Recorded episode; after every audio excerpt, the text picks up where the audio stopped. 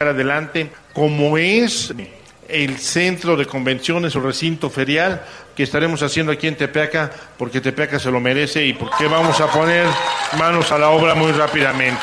Estaremos entregando unas aulas que ha hecho el municipio de la UAP, pero también es para que se consolide la carrera de Derecho que empezaría en este curso escolar acá y con ello dar el banderazo ya para la carretera que puede entrar desde San Pablo, Tepeaca, San Pablo y el complejo de estudios superiores de Tepeaca, donde se encuentra el tecnológico y se encuentra la Benemérita Universidad Autónoma de Puebla. Y que lo vamos a estar trabajando de la mano del señor presidente. El CESA va avanzando y seguimos aún con más proyectos para Tepeaca y para toda la región. Y bueno, en esta gira de trabajo, además de estar en Tepeaca, amplió su visita a municipios de la Mixteca para dar inicio a la rehabilitación de la carretera La Colorada hacia Acatlán en el tramo de Izcaquisla, que es una vía muy transitada para comunicar a la entidad.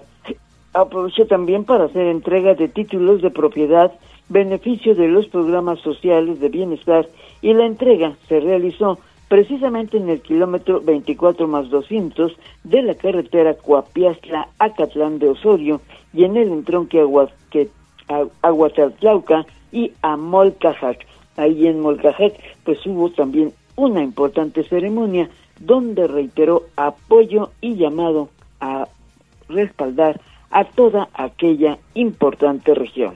Ese es el reporte de esta gira del gobernador Gallo. Muy bien, Pili. Oye, pues ahora sí le está yendo re bien a Tepeaca, ¿no? Pues oye, como no tenía que aprovechar, ¿no? Él es oriundo del lugar y bueno, pues acuérdate que había pues muchos pendientes, un poco de rezago, ¿no? Se quedaron rezagados después de que fue presidente, se quedaron muchas obras pendientes, pero bueno, pues ahora pues debe aprovechar la oportunidad que tiene pues para poder apoyar a su municipio. Y bueno, yo creo que la creación de este centro de convenciones o que será el recinto ferial, pues sí le hace falta a Tepeaca, ¿no? Le hace falta a Tepeaca porque eh, pues requiere, ¿no? Para hacer sus eventos en grande. Exactamente, qué bueno, qué bueno que, que le esté yendo bien a este municipio pujante. Seis de la mañana con doce minutos y bueno, pues regresamos contigo más adelante. Pili, danos dos minutos por favor y estamos de vuelta. Nos vamos ahora a San Pedro Cholula porque Abigail González hizo esta cobertura. Ya viene la comida inaugural, será la próxima semana y tiene que ver con el chile en hogada. El protagonista de estos meses en Puebla. Adelante, Avi, buenos días.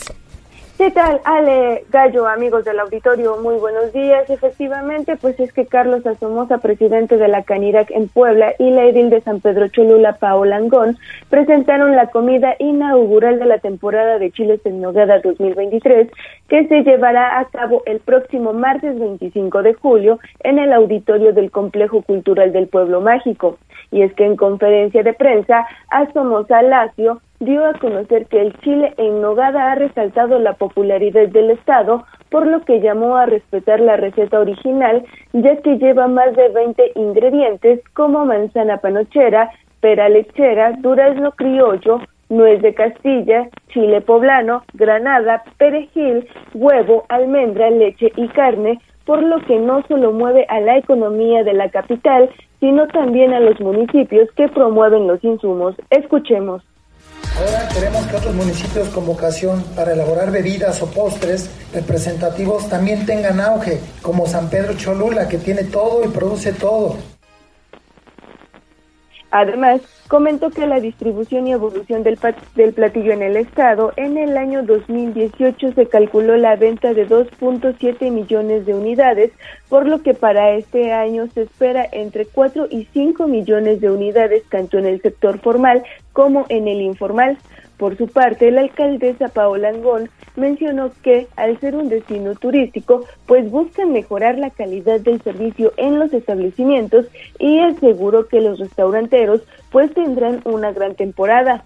Por lo anterior, se estiman que en el municipio pues se sirvan más de 14.500 chiles en nogada, dejando una derrama económica de alrededor de 4.4 millones de pesos que serán en beneficio del sector restaurantero. Finalmente, los boletos para la gran comida de apertura ya se encuentran disponibles en todos los restaurantes participantes y en las oficinas de la Secretaría de Turismo. Gallo, la información que tenemos. Perfecto, mi estimada Avi, muchísimas gracias. Y regresamos contigo, mi estimada Pili, por favor, porque también en el Iztapopo los municipios se están organizando para pues comercializar de primera mano los insumos para la elaboración de chiles en hogada. Así es, fíjate que también ayer en San Nicolás de los Ranchos se reunieron los productores de fruta, es decir, de fruta que se utiliza para los chiles en hogada como es la pera, la manzana, la nuez. Eh, bueno, pues estos se reunieron con restauranteros y con la secretaria de Turismo Marta Ornelas. El propósito, impulsar una mejor organización para la venta de los insumos auténticos para la temporada de chiles en hogada. En seis municipios de la zona Ixtapopo realizaron el lanzamiento oficial de la marca La Ruta del Chile Nogada 2023. La secretaria de Turismo, ahí en San Nicolás de los Ranchos, explicó que esta ruta es temporal, de julio a septiembre, y es el resultado de una coordinación que tiene entre la Secretaría de Turismo, así como con los municipios de San Andrés Calpan, San Martín Texmelucan, Santa Rita Tlahuapan, San Salvador el Verde, San Nicolás de los Ranchos, así como pues las comunidades de Huejotzingo, donde incluso se cultiva el chile. Esta reunión también fue con las cocineras tradicionales y con todos los productores, por lo que la secretaria de Turismo les decía. Y como bien les digo de estas rutas, Ahora tenemos esta ruta que va a ser temporal del chile en nogada. ¿Por qué hacemos esto de las rutas de, varios productos? Pues primero que nada queremos organizar a los productores para poder tener mejor nosotros una, un censo de quién produce, de quién hace, de quién comercializa y por supuesto ya después proceder a la promoción. Y, y, y ahorita decías algo y bueno, ahí estuvieron presentes los presidentes de San Nicolás de los Ranchos, como es eh, Gumaro Sandro, Fernando Castellanos de San Andrés Calpan y Norma Layón de San Martín Texmelucan, quienes aplaudieron el trabajo de estar eh, pues de manera coordinada entre todos, pues tanto los productores de la fruta como los eh, restauranteros y en fin toda la gente que tendrá que ver con este proceso de los chiles en nogada, pues que ya ya están comenzando y que bueno, el propósito es ahora tener la ruta en todos estos seis municipios y naturalmente en la capital usando los la fruta auténtica que se utiliza para elaborar los chiles en nogada. Gallo. Pues qué bueno que se esté haciendo también este tipo de iniciativas, este tipo de actividades, como en este caso la ruta del Chile en Hogada. Y sí observo, pues, eh, sobre todo mucho entusiasmo, mucho auge de parte tanto de las autoridades estatales, pero también de los ayuntamientos. Parece que va a ser buena temporada de Chile, Pili. Sí, yo creo que sí. Y sobre todo, sabes que que aprovechar la comprarle, por ejemplo, en el caso de los restauranteros, pues comprar de manera directa con los productores la fruta auténtica, ¿no? Que no tengan incluso que ir a los mercados o hasta la central de abasto, directamente los productores de manzana, de pera, pues ellos pueden directamente proveer a la industria restaurantera de Puebla. Exactamente. Muy bien, Pili, 6 de la mañana con 19 minutos. No te vayas, seguimos contigo. Vámonos con información de la educación. Twitter, arroba tribuna vigila. Dos fuentes de aprendizaje, que es el hogar y la escuela. Si falla una, la otra no funciona. Es sencillamente como el box. Usted tiene muy buena izquierda, pero si no sabe rematar con la derecha, pues todo está perdido. Así es en la vida. 6 de la mañana con 19 minutos y bueno, finalmente ayer comenzaron ya de manera formal las vacaciones, este periodo de descanso y obviamente pues hubo graduaciones, mi estimada Pili. Y la más importante, por lo menos aquí en la capital, o que tiene mucha relevancia, es la del Centro Escolar Niños Héroes de Chapultepec.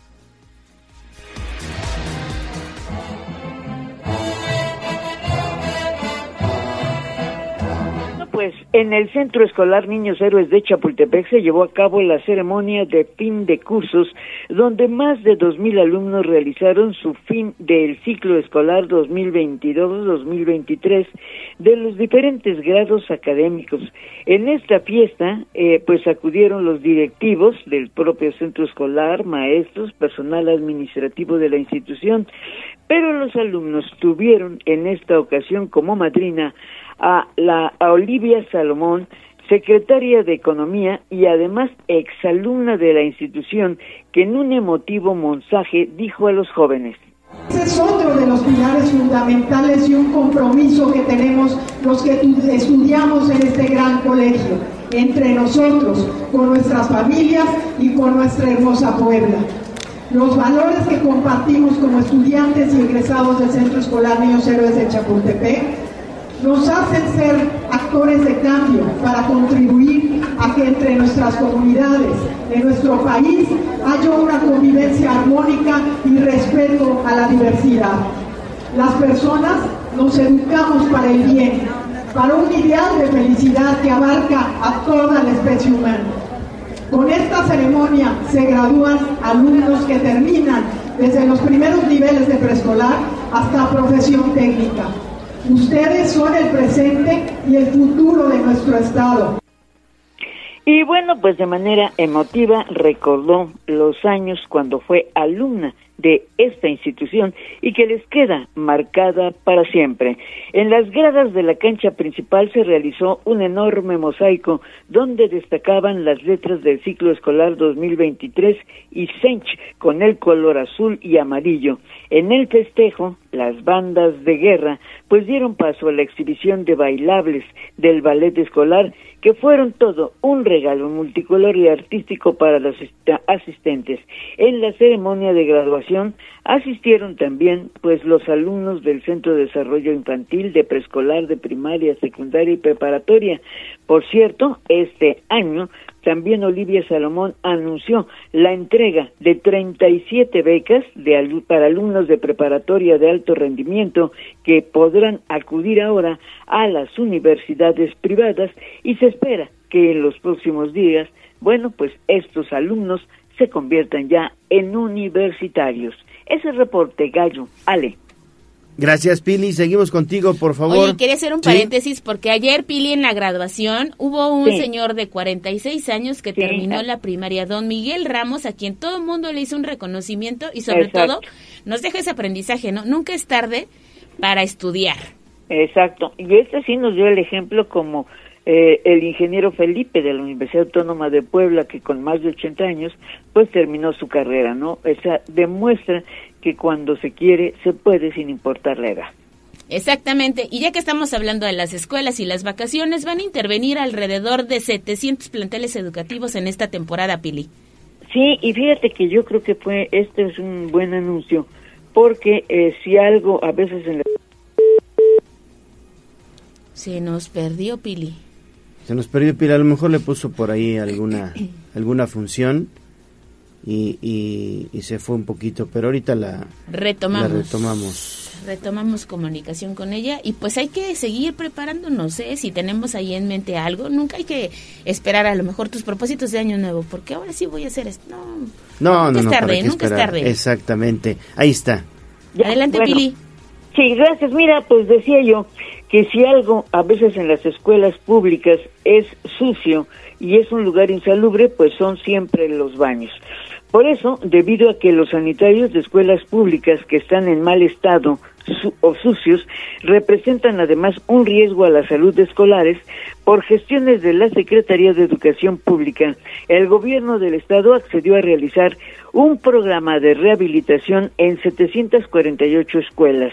A través del CAPSE se han iniciado estos trabajos ya en varias escuelas porque son un peligro para la salud de las niñas y de los niños y por eso se determinó hacer una importante inversión para rehabilitar las instalaciones, anunció el propio gobernador del estado, Sergio Salomón Céspedes también de apoyo a un número de escuelas que fueron clasificadas para que se les pueda renovar en su totalidad los sanitarios, con tinacos, lavabos, con muebles de baño, 748 escuelas en esta etapa. Y por supuesto que a toda la región les tocó generar estas condiciones.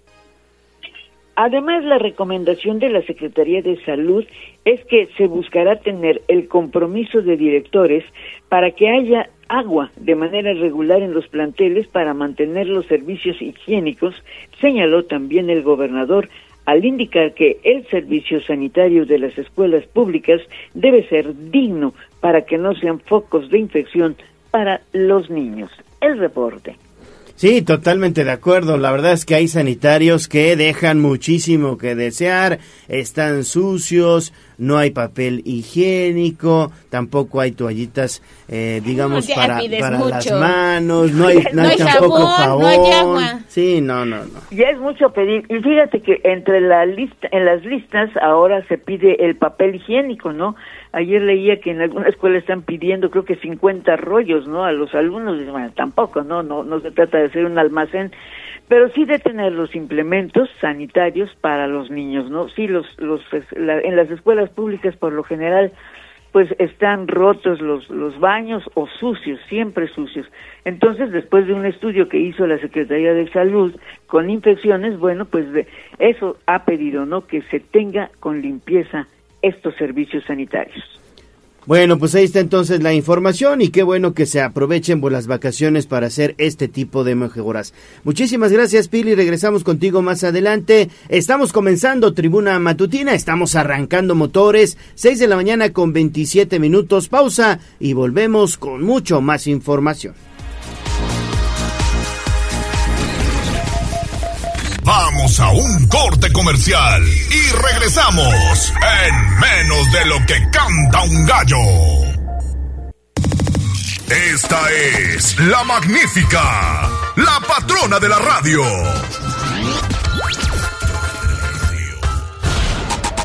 Seguimos con el gallo de la radio. Instagram, Tribuna Noticias. Mi ciudad es la cuna de un niño dormido. Hablemos de nuestro pueblo. El reporte de la capital poblana. En Tribuna Matutina. Estamos de vuelta en Tribuna Matutina, 6 de la mañana con 32 minutos. Seguimos con información de la ciudad, porque ayer el Ayuntamiento de Puebla hizo un importante anuncio. Están trabajando un proyecto ambicioso de peatonalización de la calle 16 de septiembre. Y tú tienes detalles, Gis, platícanos en qué consiste. Buen día. Gallo, te saludo con mucho gusto, igual que a nuestros amigos del auditorio, precisamente para mejorar la infraestructura y las condiciones de seguridad vial de la calle 16 de septiembre, desde 17 Oriente Poniente y hasta Avenida Juan de Palafox y Mendoza, Adán Domínguez Sánchez, gerente de gobierno y gestión del municipio de Puebla, anunció que ejecutarán un proyecto integral a partir del 24 de julio. En conferencia de prensa detalló que la inversión será de 24 millones de pesos, una vez que reveló, al concluir las labores correspondientes, peatonalizarán de manera permanente el tramo de la 7 Oriente Poniente a Avenida Juan de Palafox y Mendoza. Aseveró que este proyecto ya fue socializado con comités vecinales, asociaciones civiles, comercios, restaurantes, hoteles, consejos ciudadanos del centro histórico, de movilidad, de turismo, personas a favor de la accesibilidad universal, cámaras empresariales como Canirac y Canaco, entre otros sectores. De ahí que será un hecho. Escuchemos. De parte de este mantenimiento, pues estamos determinando realizar las acciones de eh, peatonalización de la 7 Oriente Poniente a Reforma y Juan de Palafox y de la 17 Oriente Poniente a la 7 Oriente Poniente será una calle donde tendrá mejoras en materia de movilidad, además de muchos otros elementos que ahorita comentarán mis compañeras y compañeros. Entonces, este trabajo iniciará el día lunes 24, estaremos iniciando el lunes 24 con este trabajo de mantenimiento y modernización de la calle 16 de septiembre. En el uso de la palabra, Berenice Vidal Castellán, gerente del Centro Histórico y Patrimonio Cultural, precisó que la 16 de septiembre se convertirá en un corredor de prioridad peatonal con un solo carril vehicular central de la 17 a las 7 Oriente Poniente. Indicó que colocarán arbolado, jardines de lluvia, mobiliario urbano y delimitarán áreas peatonales de carga y descarga y también bahías de acceso y descenso, esto para consolidar la zona 30. Edgar Vélez Tirado y Armando Barrientos Lezama, secretario y subsecretario de Infraestructura, precisaron que de la 17 Oriente Poniente a Juan de Palafox restituirán el pavimento, fortalecerán la red de drenaje y darán mantenimiento a luminarias, por lo que las obras se llevarán a cabo en cuatro etapas. De la 17 a la 13 Oriente Poniente, de la 13 a la 9 Oriente Poniente, de la 9 a la 5 Oriente Poniente y de la 5 Oriente Poniente a Juan de Palafox y Mendoza. Rubí Vázquez Cruz, subsecretaria de Movilidad, precisó que las rutas de transporte público 4 y 77A tendrán desvíos en sus recorridos. La ruta 4 tendrá un nuevo recorrido sobre la 16 de septiembre porque dará vuelta a la derecha sobre 17 Oriente, después a la 4 Sur, luego a la 11 Poniente y por último a la 3 Sur para continuar con su ruta cotidiana y la ruta 77A transitará sobre la 16 de septiembre para dar vuelta a la izquierda a la 19 Oriente, después a la 5 Sur y luego a la 11 Oriente para continuar con su recorrido habitual. Por último, María del Rayo Ramírez Polo, directora de Control y Tránsito, aseveró que su área garantizará que la 4, 5 y 9 Sur, así como la 11 Norte Sur y el Boulevard 5 de Mayo, funjan como vías alternas. El reporte. Perfecto, Gis. Entonces lo que pretenden hacer ahí en la 16 de septiembre, pues es una cirugía mayor y eh, únicamente dejar en claro esto último que comentabas en tu nota, que la peatonalización será de las 7, de las 7 a el Zócalo, pero sí será intervenida la 16 desde la 17, ¿no? Así es, Gallo. Será intervenido de manera integral. El mejoramiento será desde la 17 Oriente Poniente y hasta Avenida Juan de Palafox y Mendoza, pero la peatonalización permanente será de la 7 Oriente Poniente a Juan de Palafox y Mendoza. Perfecto, pues ahí veremos a ver qué dice la gente. ¿eh? Exactamente, a ver qué opinan los ciudadanos. Y a mí me parece que es bueno que se intervenga esta calle por la que todo mundo camina para llegar al corazón de la ciudad y que en muchas ocasiones pues no está en las mejores condiciones, sobre todo para personas que se desplazan en alguna silla de ruedas o en muletas, porque entonces te vas ahí, este están estas lajas y no muchas de ellas están en las mejores condiciones, ¿no, Gis? Así que, que qué bueno que se va a intervenir esta calle importantísima que comunica al corazón de Puebla. Así es, Ale, justamente es un tramo que se interviene al menos cada tres meses en cambio de lajas, en sustitución de volardos, entre otras situaciones. Y como bien lo mencionas, sí es eh, pues un tramo muy difícil para personas que van en silla de ruedas, que van con muletas, entre otras situaciones, y por ello pues está tomando en cuenta esta peatonalización, además de que sí destacaron que el proyecto ya fue socializado con diferentes sectores, entre ellos también pues los ciudadanos, que es importante recordar que hace varios fines de semana pues ya se venía realizando una prueba piloto precisamente para hacer este análisis y ver su viabilidad para poder implementar pues esta semi y también la peatonalización permanente de esta zona. Perfecto, bueno, pues ahí está entonces el reporte y vamos a estar muy muy atentos a pues este este proyecto ambicioso del Ayuntamiento de Puebla. Y otro proyecto ambicioso, Gallo, amigos del auditorio, pues es esta intervención que se va a hacer también en el rastro municipal GIS.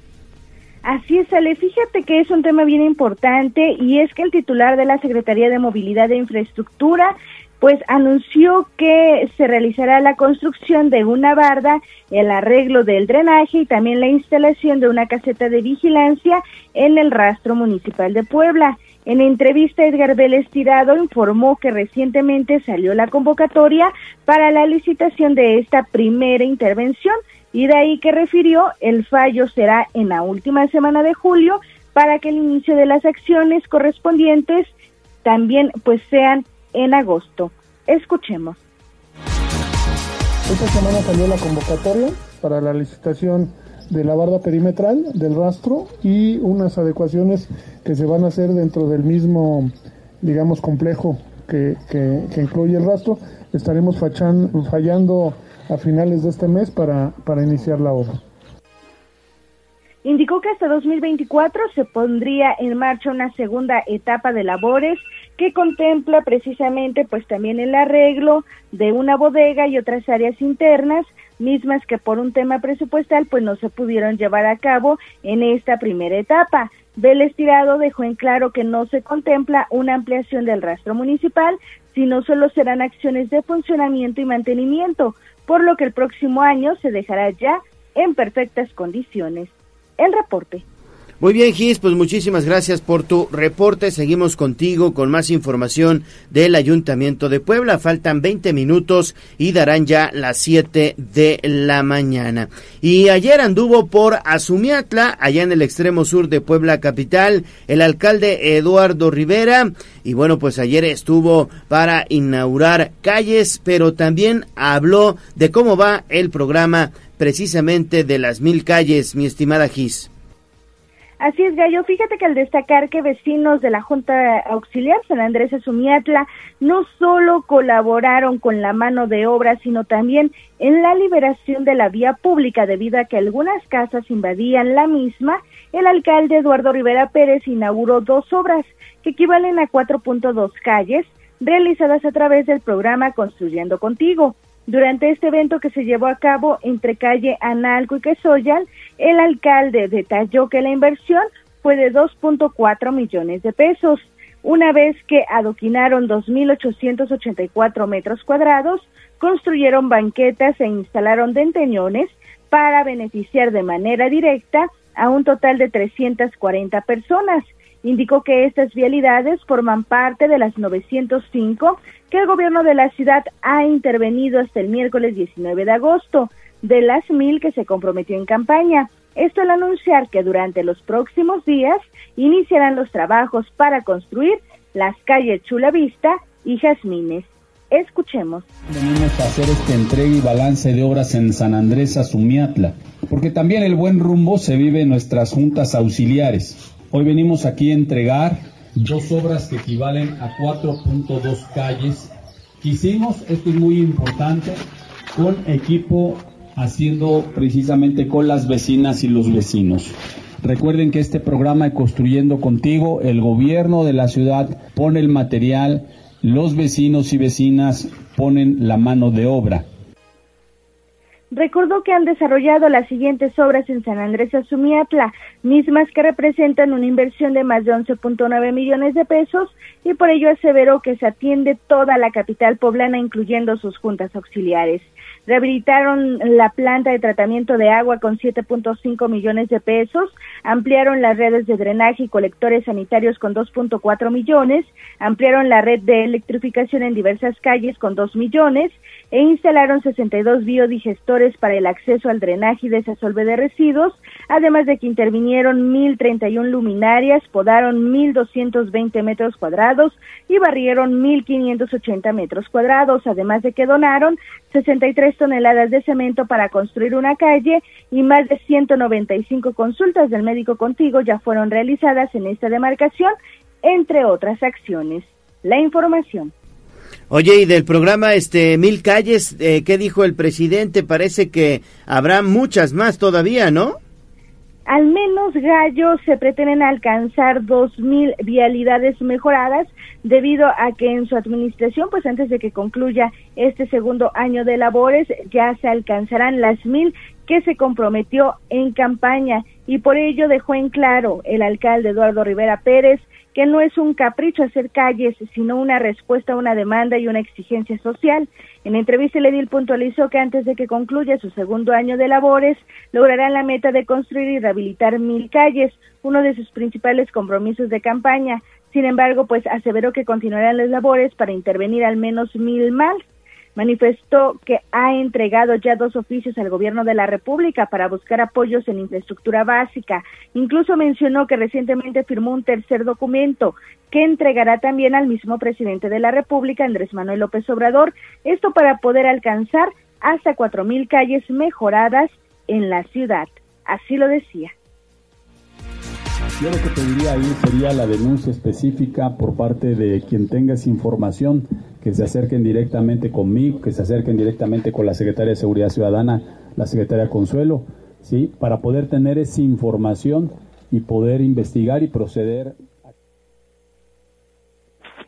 Gallo, pues eh, te comento que al respecto Rivera Pérez recordó que durante su primer periodo de presidente municipal, pues puso en marcha un programa denominado peso a peso entre el Estado y el municipio, esto para intervenir también con concreto hidráulico, y de ahí que adelantó que solo espera que el gobierno del Estado pues le dé un sí para repetir también este proyecto en la capital poblana y mejorar también un mayor número de calles.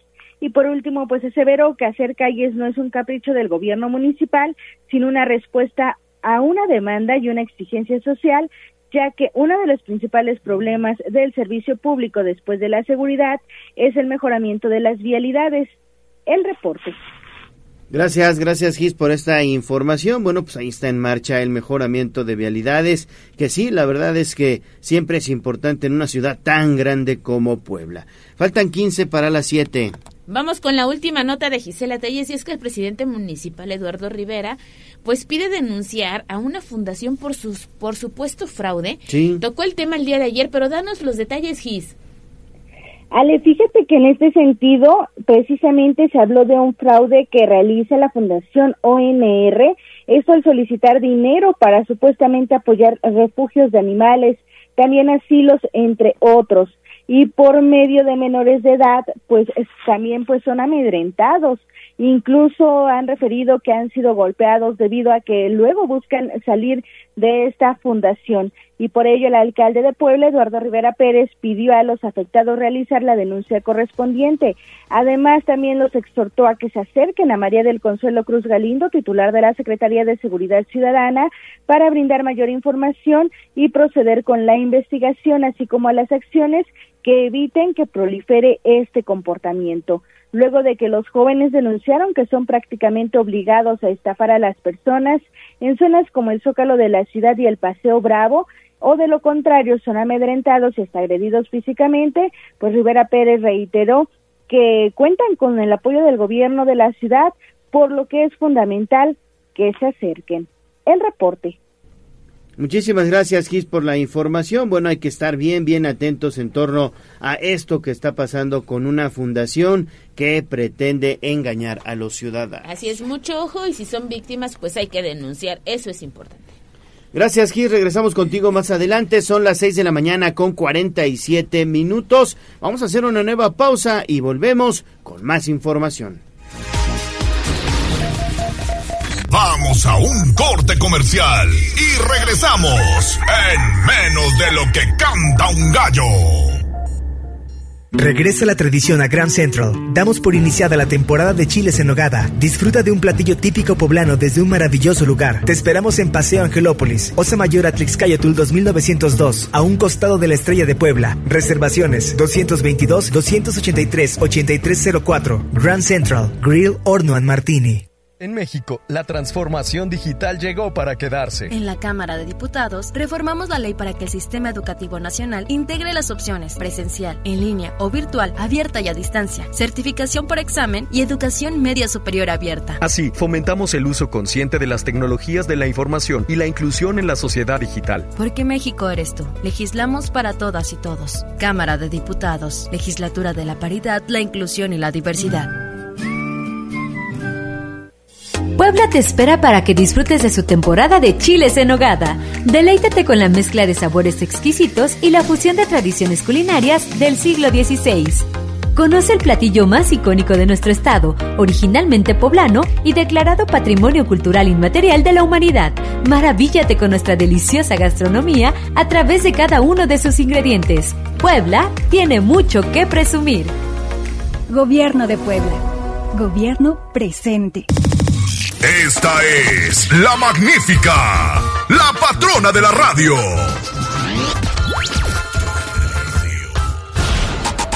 Seguimos con el gallo de la radio.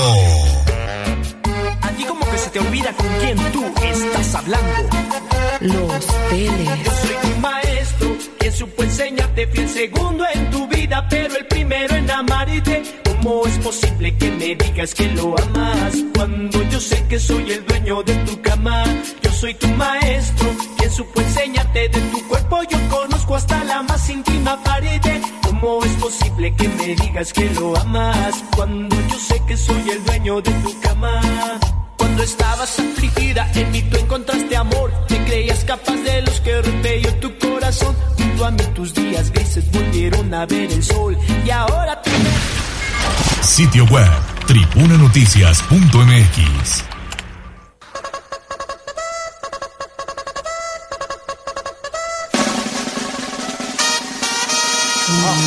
Más allá del pueblo y la zona conurbada. ¿Qué pasa en nuestras localidades vecinas? En Tribuna Matutina.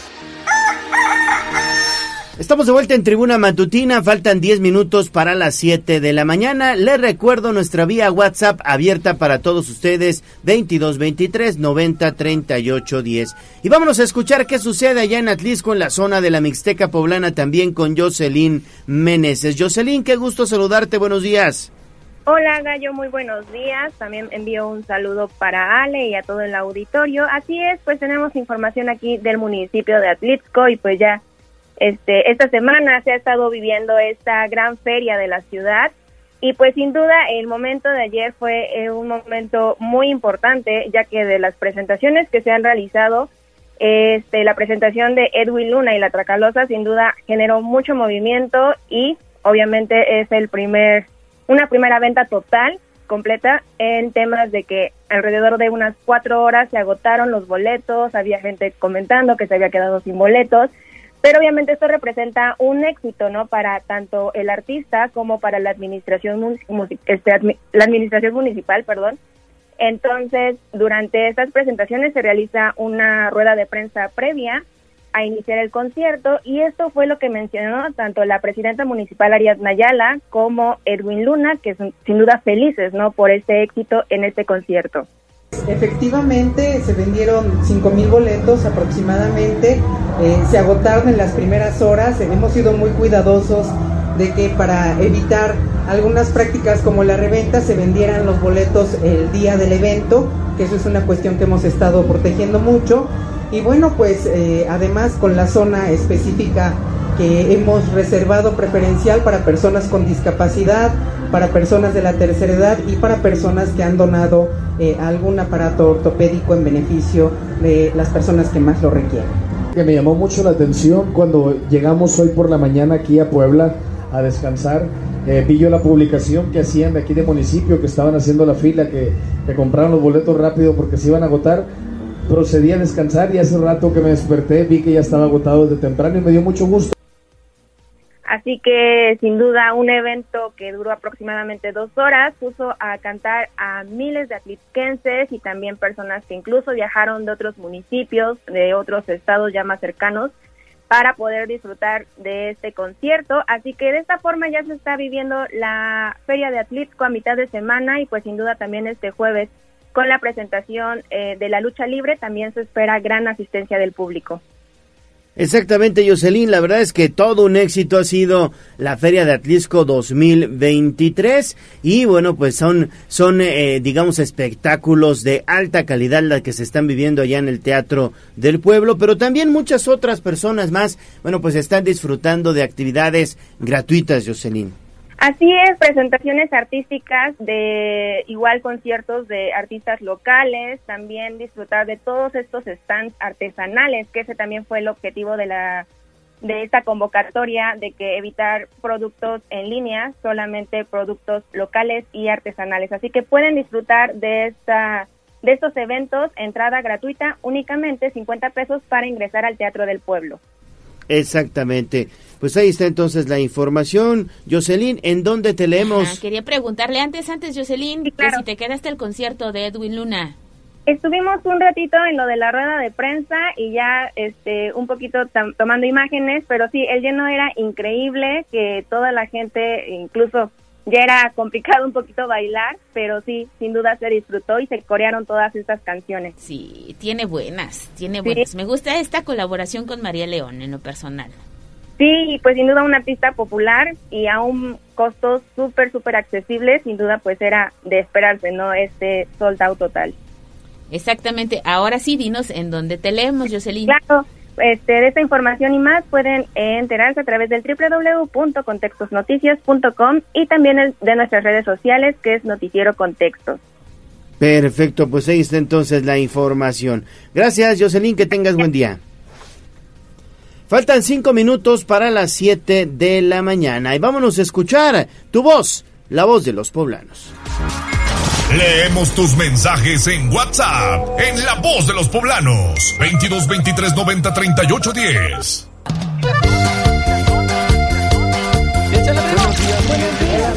Esta es la voz de los poblanos. En Tribuna Matutina también te escuchamos. Adelante, Ale. Nos vamos con los mensajes que estamos recibiendo a través del 22 23 90 38 10. Nos comparte Raimundo Arteaga que él no está de acuerdo con la peatonalización de la 16 de septiembre, pero dice estaremos pendientes de las obras que se van a llevar a cabo a partir del 24 de julio. Pues ahí está lo que dicen los ciudadanos esta mañana y también nos piden compartir terminación 5478 que hoy habrá una jornada de Papa Nicolau y exploración de mama gratuita en el Centro de Salud de Balcones del Sur. Así que, pues ahí está el aviso para quienes habitan en este punto de la ciudad y se den cita en el Centro de Salud de Balcones del Sur a partir de las 8 de la mañana en estas jornadas de Papa Nicolau y exploración de mama. El único requisito es llevar la copia del CURP y obviamente pues acceder a estos servicios que hoy te ofrece la Secretaría de Salud. Hay que aprovechar. También el profesor Manitas ya se comunicó. ¡Ah, qué milagro! Saludos a mi maestro Torija, señorita Bautista, a Abraham, Abraham, a Abraham Merino y el resto del equipo nos manda un saludo esta mañana. Igualmente para ti, hermano, que tengas un excelente día. También la terminación 5352, ya sabes que es eh, también eh, un radio escucha insignia en este espacio. Nos manda saludos desde la Sierra Norte y dice Ale Gallo y a su equipo un abrazo desde Zapotitlán de Méndez y buen día para todos. Hoy no nos compartió fotografía del amanecer, pero suponemos estará bellísimo este punto de nuestro estado. Zapotitlán, un fuerte abrazo y saludos a todos nuestros amigos de la sierra. Y también la terminación 0069, muy buenos días a la mesa de tribuna matutina, que tengan un excelente jueves, ya reportándome desde la nave 6A en la planta de autos Volkswagen iniciando labores. Así que saludos, saludos a todos nuestros amigos de la nave 6A y de la planta allá en San Lorenzo Almecatla. Así es, y también nos están eh, mandando saludos, terminación 8405, eh, que dice que nos sintoniza desde la zona de Santa Lucía, si el gallo le puede mandar un saludo esta mañana. Claro que sí, con mucho gusto, un saludo para todos nuestros amigos que viven allá en la zona de Santa Lucía, al sur de Puebla Capital. Exactamente. Y también eh, el señor Daniel ya se comunica con nosotros. Muy buenos días, saludos al gallo y a Ale, abrazos a todos en cabina y a todo el equipo. Así que muchísimas gracias porque también todos los días nos falta el mensaje del señor Daniel. Pues hasta acá los mensajes más importantes que han llegado esta mañana. Recuerde que fotos, videos, mensajes de voz o de texto al 22 23 90 38 10 y está entrando una emergencia porque fíjate que hay presencia policíaca. Al parecer asesinaron a dos hombres y una mujer ah, en un departamento en el Infonavit San Aparicio. El día de ayer hubo incluso pues alguna una riña se dieron cita elementos de la Policía Municipal y bueno, pues ya está acordonada la zona. En un momento más tendremos también el reporte completo con David Becerra. Y precisamente anda David Becerra también en la línea telefónica porque tiene información. Eh, mi estimado David, ¿cómo estás? Te saludo con gusto. Platícanos por favor en dónde andas porque también ya estás patrullando las calles de Puebla capital. Ayer eh, sucedió pues una situación que pudo haber terminado en tragedia allá en las calles del centro histórico, en la 16 Oriente Poniente y calle 5 de Mayo. Fíjense ustedes, desafortunadamente, pues un niño, un menor, cayó a un registro sin tapa. Recordemos que esa zona está siendo intervenida por el Ayuntamiento de Puebla, así que bueno, hay que tener muchísimo cuidado porque evidentemente hay obras. ¿Qué te encontraste, David? Platícanos, ¿cómo amanecemos? Hola Gallo, te saludo con muchísimo gusto. Pues estamos justamente en el registro. Ayer trascendió que un pequeño menor de edad pues estaba por la zona y cayó en un registro sin tapa que se ubica en este sitio justamente en la 16 Oriente y esquina con calle 5 de Mayo. En este punto pues los vecinos lo ayudaron a salir con cuerdas cuando pues el niño ya se encontraba al fondo de este registro. Así fue como lo sacaron con algunos golpes leves, Gallo, que pues afortunadamente no pusieron en riesgo su eh, pues vida. Ya una vez eh, sacado, transcurrió el día, el día, los vecinos incluso pues ya señalizaron este con este hoyo abierto con una lona y una de esta clásica red naranja para construcción, lo han puesto pues sobre este registro que te comento que se encuentra. Sin embargo, como tal, en las orillas de la calle, pues no se encuentra adecuadamente señalizado, Gallo, porque pues eh, cualquiera pudiera cruzar las calles. Pues esto también es evidente porque los peatones necesitan ir de un lugar a otro, no se puede bloquear al 100%, sin embargo, no hay espacios designados eh, en específico para que la gente pueda cruzar por ahí. Es así como este niño pues cayó ayer eh, pues a este registro derivado del el eh, robo de las tapas de registro. Esto ya lo dio a conocer más tarde Agua de Puebla para Todos en un comunicado en el que expresaba que esto había sido eh, específicamente por el robo de las tapas que se ha registrado ya, hemos reportado también varias ocasiones. Se roban las tapas de los registros y bueno, quedan expuestos totalmente. Por lo que a ello eh, pues se derivó la caída de este niño quien afortunadamente pues solo resultó con golpes leves, pero el susto pues ya nadie se lo quita. Así se encuentran las obras esta mañana y van a seguir así durante los próximos días y semanas aquí en la zona del centro histórico, sobre todo la 16, la 18 y la 14, pues que están siendo intervenidas, Gallo. Exactamente, David, van a seguir las obras y por eso es muy importante que los ciudadanos que transitan o caminan por esa zona, pues tengan cuidado, ¿no? Así es, eh, hay que tener extremo cuidado porque sí, pues eh, a, lo mejor las personas van en su rollo, en su asunto, eh, dirigiendo su trabajo y no se fijan adecuadamente por donde caminan. Sobre todo también que hay muchos obstáculos visuales. Tú puedes ver una piedra o un montón de, pues esta adoquín, digamos por así decirlo, y lo rodeas y cuando ves hay un hoyo o un precipicio en la parte de abajo. También hay mucha maquinaria y montones de tierra, entonces hay que tener sumo, sumo cuidado, gallo. Exactamente. Sí, y las imágenes se las vamos a compartir a través de arroba tribuna en este recorrido que hace hoy David Becerra. Muchísimas gracias David y seguimos, seguimos adelante y seguimos chambeando. Gracias, gracias David. Siete de la mañana con dos minutos. Y Jazz Guevara tiene mensajes sí, a través de redes sociales, Jazz. Gracias Ale, Alebau y Leo Torija. Jueves 20, Leo Torija, el gallo de la radio, ¿no? Y se, avienta todo el comercial. Tenemos este, eh, bueno, material a través de Twitter, la Secretaría de Movilidad, Infraestructura y Movilidad nos comparte que ya fue atendido esto que les reportábamos ayer por la tarde, no funcionaban los semáforos en la 9 Sur y 41 Poniente, nos comparte la evidencia de, que quedó atendido. Muchas gracias eh, por la pronta atención. También a través de Twitter, saludos para eh, Luisa que dice muy bien que ya van a rehabilitar la ciclovía del Boulevard Hermano Cerdán, digo, quedó bastante bien, pero ya le hacía falta su manita de gato.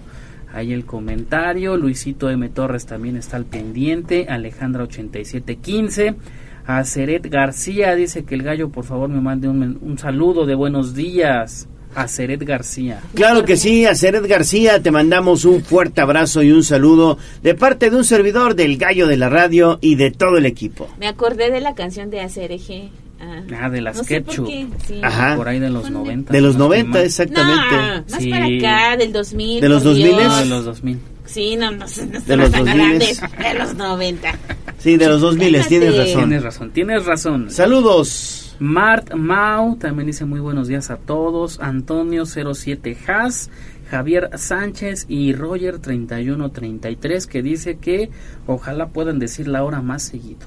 Claro que sí, 7 de la mañana con 4 minutos. y por lo pronto es lo más importante que tenemos en arroba tribuna vigila. Oye, y rápidamente regresando al tema del niño que cayó en este registro, Agua de Puebla para Todos envió un comunicado ya entradita la noche y pues expresaron su, su sentir, su solidaridad con la familia afectada por este desafortunado hecho. La seguridad y bienestar de la comunidad son nuestra máxima prioridad, por ello nos preocupamos profundamente por cualquier situación que ponga en riesgo a los ciudadanos. Sin embargo, queremos dejar en claro que la empresa Agua de Puebla no tiene ninguna responsabilidad directa en este incidente.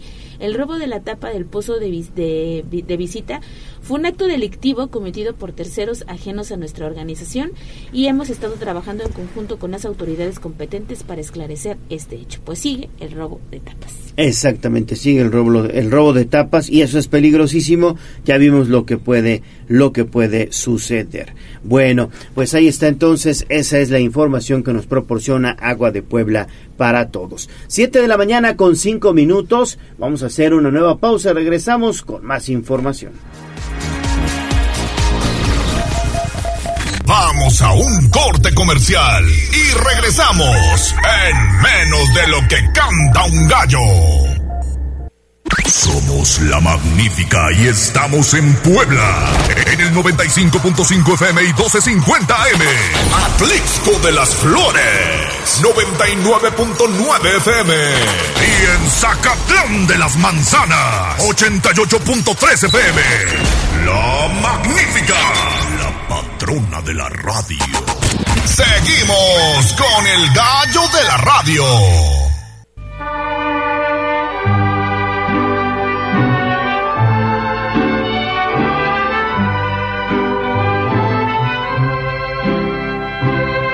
En la fresca y perfumada mañanita de tu santo, recibe mi bien amada la dulzura de mi canto encontrarás en tu reja un fresco ramo de flores que mi corazón te deja, chinita de mis amores.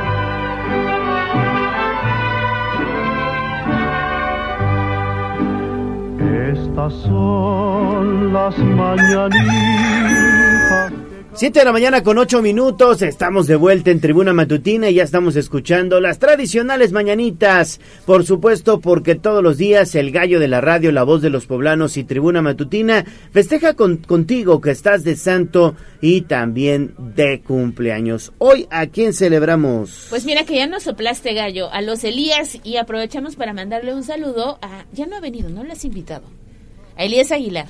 Ah, claro, nuestro buen amigo Elías Aguilar de Indicadores. Eh, un fuerte abrazo porque hoy está de santo bonito el buen Elías. nombre, bonito nombre, me gusta. Elías. Sí, Elías, San Elías fue, según la Biblia, un profeta hebreo que vivió allá en el siglo 9 antes de Cristo. Su nombre es la helenización del hebreo Eliayá.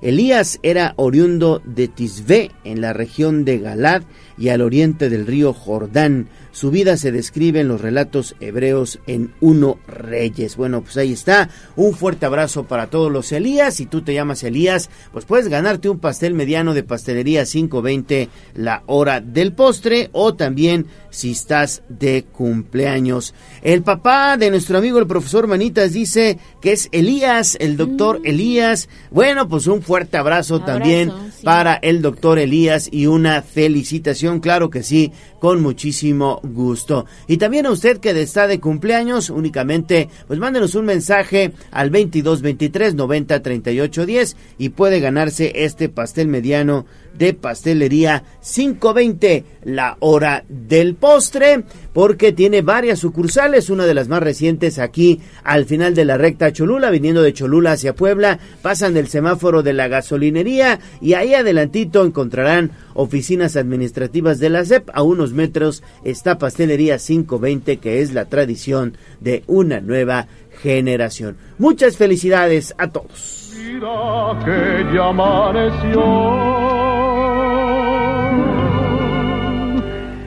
los pajarillos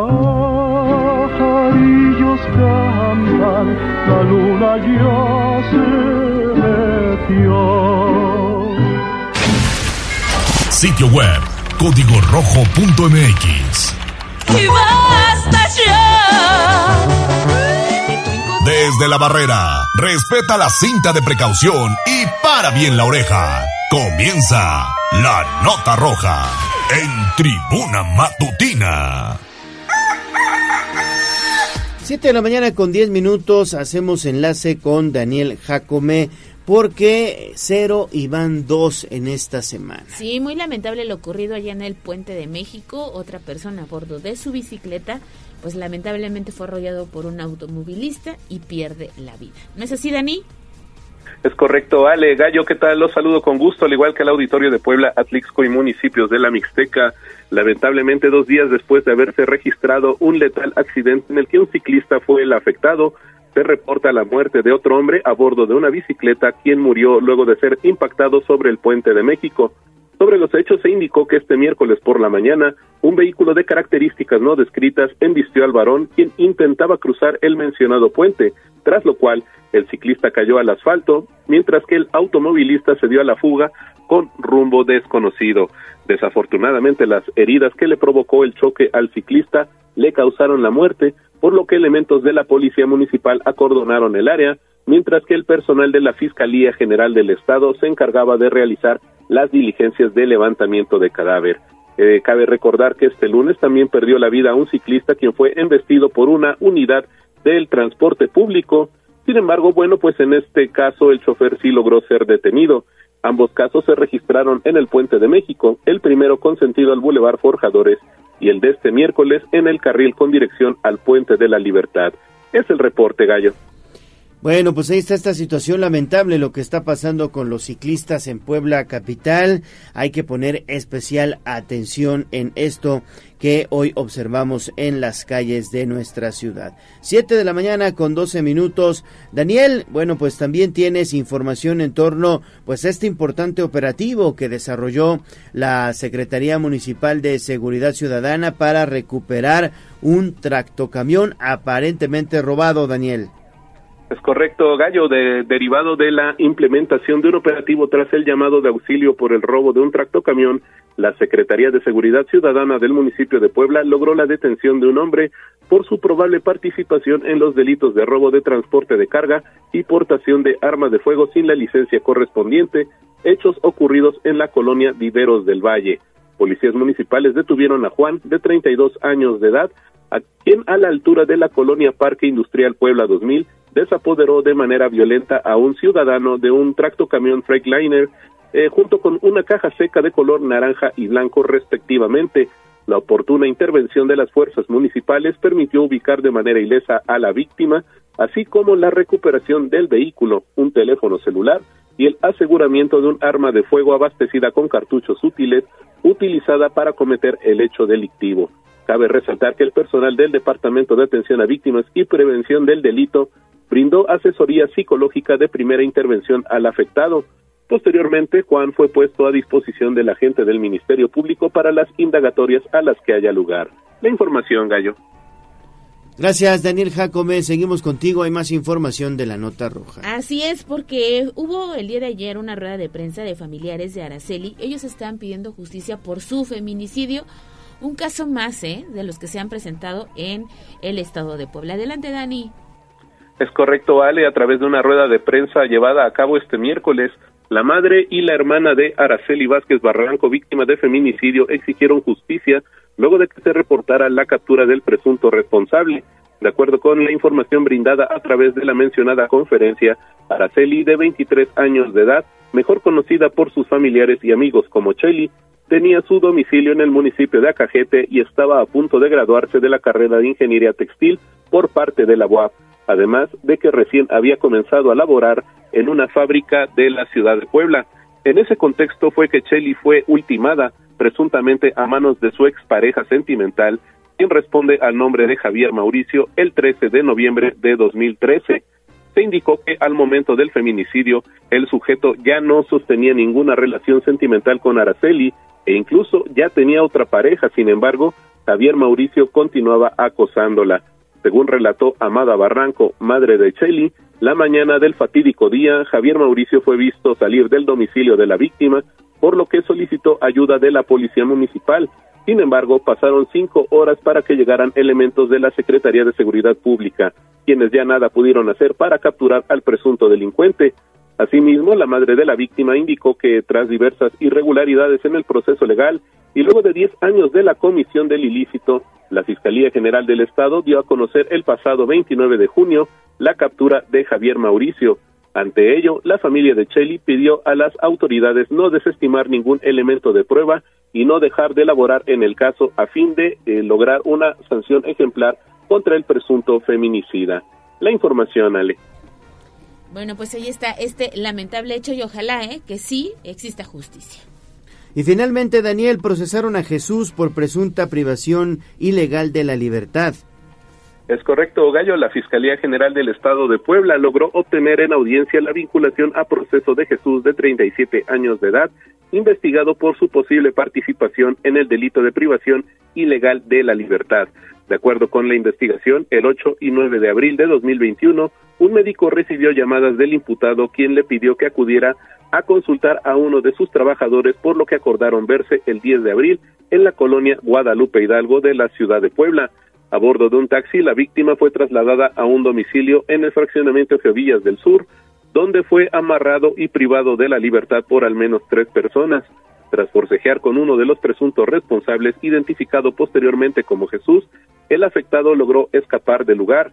Al recibir la denuncia, la Fiscalía de Puebla llevó a cabo actos de investigación que permitieron establecer la posible participación de Jesús en la comisión del hecho ilícito. Fue el 5 de julio de 2023 durante audiencia cuando la Fiscalía formuló imputación por el delito de privación ilegal de la libertad y presentó datos de prueba que permitieron obtener su vinculación a proceso el 10 de julio fecha en la que el juez de control le dictó las medidas cautelares de firma periódica, prohibición de salir del Estado y de acercarse a la víctima y testigos. El reporte, Gallo.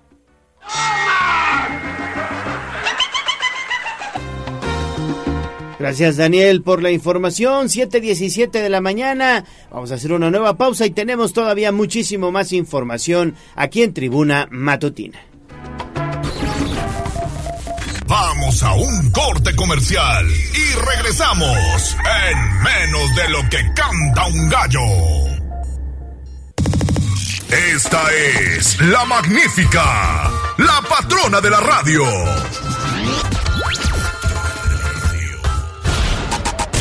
Seguimos con el gallo de la radio. Tribunanoticias.mx.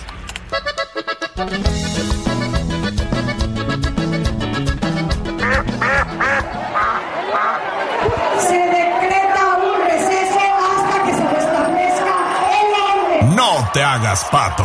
Vamos con información de la política. En Tribuna Matutina.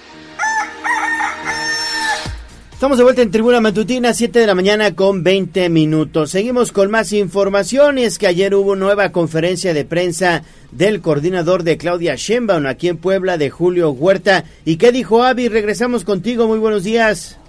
¿Qué tal, Gallo? Ale, amigos del auditorio, los saludo nuevamente y efectivamente les comento que el coordinador del proyecto político de Claudia Sheinbaum en Puebla, Julio Huerta Gómez, dio a conocer los cambios en la agenda que sostendrá el aspirante durante su visita a Puebla el próximo viernes 21 de julio.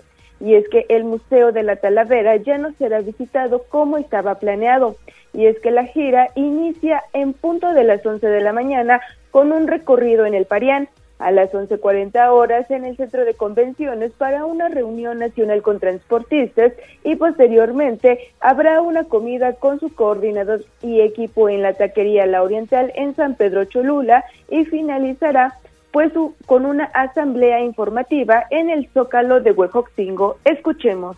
Un cambio con respecto a lo que se anunció el lunes pasado y es que ella decidió ir a platicar y convivir un momento con nuestras paisanas y paisanos que venden las artesanías en el Parián en lugar de estar en el Museo de la Talavera.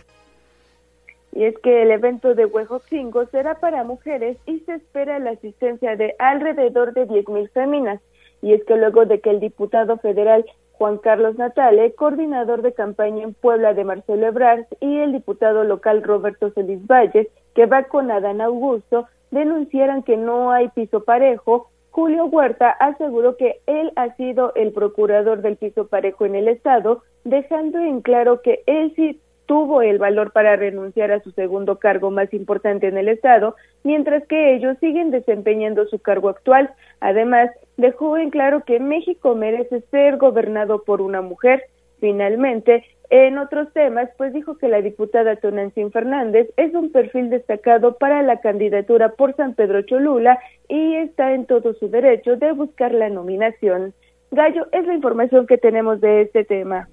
Muy bien, Ami. Bueno, pues hasta ahí dejamos la política y vamos con más información porque ayer, pues, eh, Fonacot y CEMIC firmaron un interesante convenio de colaboración a favor de los trabajadores de la construcción, Avi.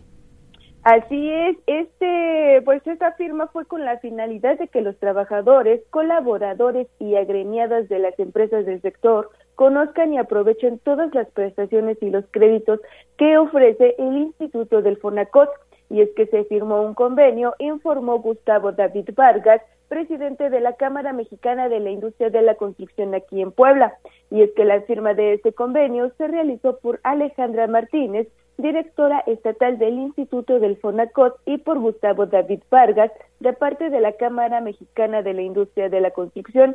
Y es que durante este evento, pues se subrayó que el Instituto del FONACOT tiene como objetivo concretar acciones que permitan que los trabajadores obtengan financiamiento para adquirir bienes y servicios en las mejores condiciones posibles de precio, calidad y crédito, lo que sin duda apoyará a su economía. Y es que por su parte, Vargas Constantini, externo que para la CEMIC Puebla es un gusto obtener este convenio porque el trabajo de representación de todos quienes intervienen en el sector de la construcción pues se vean beneficiados por gestiones como esta ante las autoridades públicas y privadas. Además, pues se impulsarán las acciones necesarias para promover y difundir entre, las, los asociados y agremiados del sector de la construcción organizado todo, pues todo el material promocional sobre los créditos del Instituto Fonacot, mismo que proveerá de material digital para difundir las campañas mensuales, los beneficios, productos y servicios vigentes, así como brindar las conferencias y pláticas de información y orientación sobre educación financiera a las empresas agremiadas y trabajadores de CENIC Puebla. Gallo, es la información que tenemos del tema.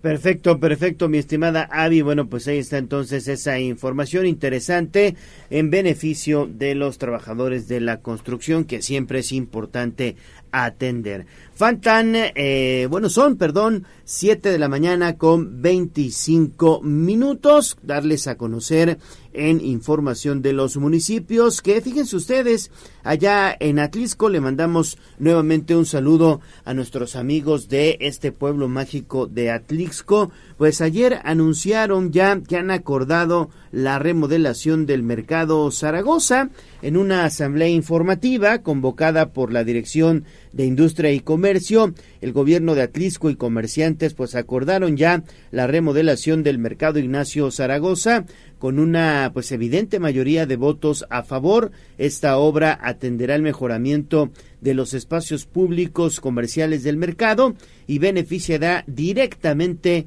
a 89 comerciantes, miles de atlisquenses, visitantes, turistas y consumidores que recibe al año.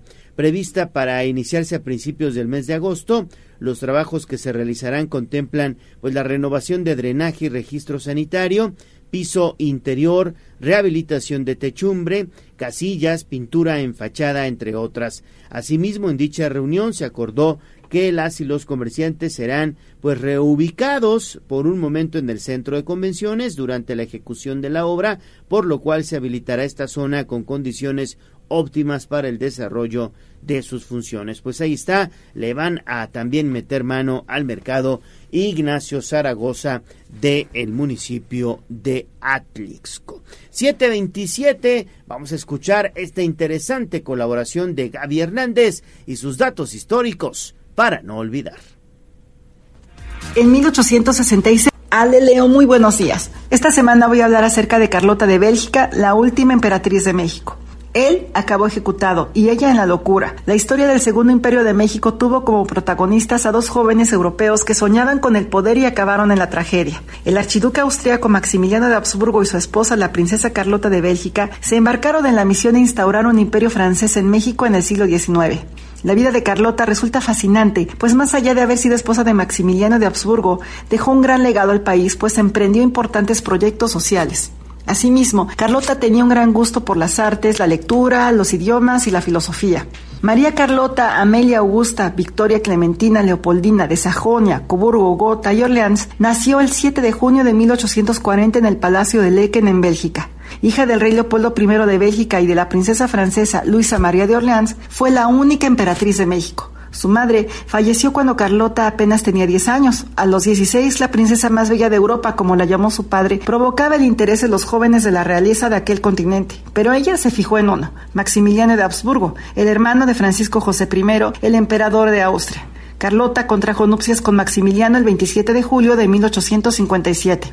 La búsqueda de un nuevo monarca para México, que promovían los conservadores mexicanos, llegó a oídos de la pareja en octubre de 1861, y esta idea emocionó a Carlota, así que convenció a un dubitativo Maximiliano de asumir la misión divina que les había llegado, por lo que se embarcaron en un México ya dominado por los franceses. La pareja fue coronada el 10 de abril de 1864 en la Catedral de la Ciudad de México. En su corto reinado, Carlota de México asumió las funciones propias de su rango y durante algunos meses, mientras Maximiliano visitaba el interior del país, encabezó la regencia del imperio. Sin embargo, tanto Carlota como Maximiliano nunca lograron la aceptación de sus políticas liberales. En 1866, Francia, bajo la presión de Prusia y sobre todo de Estados Unidos, abandonó políticamente a los emperadores mexicanos. Retiraron a gran parte de sus ejércitos del territorio nacional y Benito Juárez y sus huestes empezaron entonces a ganar terreno para recuperar el país. Entonces, ese mismo año, Carlota atravesó el Océano Atlántico para pedir ayuda en Europa y salvar el trono. A los 26 años, Carlota llegó a París y Napoleón III le negó la ayuda. Y tras fracasar en su misión, la emperatriz marchó a Roma para entrevistarse con el Papa Pío IX sin éxito alguno. En esa estancia en Roma es cuando comienzan a ser evidentes los síntomas de desequilibrio mental, y si las negativas del apoyo europeo parecen ser el detonante de la locura de Carlota, lo que la sacó de sus cabales fue al enterarse del, del fusilamiento de su marido en México el 19 de junio de 1867 en el Cerro de las Campanas. Carlota pasó el resto de su vida recluida y aislada. Murió el 19 de enero de 1927 a causa de influenza en el castillo de Bouchot a los 87 años cerca de Bruselas. Sin embargo, me gustaría enfatizar brevemente acerca de los distintos proyectos de Carlota que pretendían reformar el país. Por ejemplo, la emperatriz secretó la ley de instrucción pública que garantizaba a las personas la educación primaria gratuita y obligatoria y además fundó escuelas y academias tal como un conservatorio de música. Con la llegada de la emperatriz se eliminaron los castigos corporales a las personas, se limitaron las horas de trabajo así como el trabajo infantil. También impulsó empresas como los ferrocarriles, el telégrafo y el transporte a vapor. El Paseo de la Reforma, antes Paseo de la Emperatriz, es una de las obras más famosas que se le adjudican a la emperatriz Carlota. Además de todo lo anterior, se le adjudica la creación de la Junta Protectora de las Clases Menesterosas, la cual protegía a los indígenas. Y estos fueron los datos históricos para no olvidar. Mi nombre es Gabriela Hernández Huerta y nos escuchamos la próxima semana. Sitio web tribunanoticias.mx Avanzamos en la semana. Para este jueves 20 de julio en la capital poblana se esperan temperaturas mínimas de 12 grados. Conforme avance el día, el mercurio alcanzará hasta los 27 Celsius. Alrededor de las 16 horas, la probabilidad de lluvia escalará hasta un 24% y el cielo a lo largo del día se podrá observar con nubosidad ocasional. Para la zona del Valle de Atlixco y Matamoros tendremos mínimas de 16 grados Celsius y máximas de 30 grados en promedio. La probabilidad de lluvia es baja, pero se podrá observar durante el día un cielo con intervalos nubosos. En contraste, para la zona norte del estado se espera nubosidad densa gran parte del día. La probabilidad de lluvia es alta y se podría experimentar incluso con carga eléctrica. Las temperaturas irán desde los 8 y hasta los 27 grados. Para la Mixteca poblana se esperan cielos mayormente despejados, por lo que las temperaturas serán más elevadas, yendo desde los 19 y hasta los 36 grados para algunas zonas. La probabilidad de lluvia es prácticamente nula, por lo que se recomienda la utilización de bloqueador solar. Para Tribuna Noticias, David Becerra. Vamos a un corte comercial y regresamos en menos de lo que canta un gallo. Esta es la magnífica, la patrona de la radio.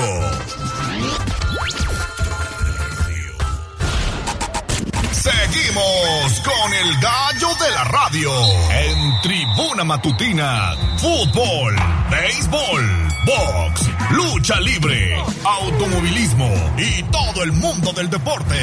Play Ball en Tribuna Deportes.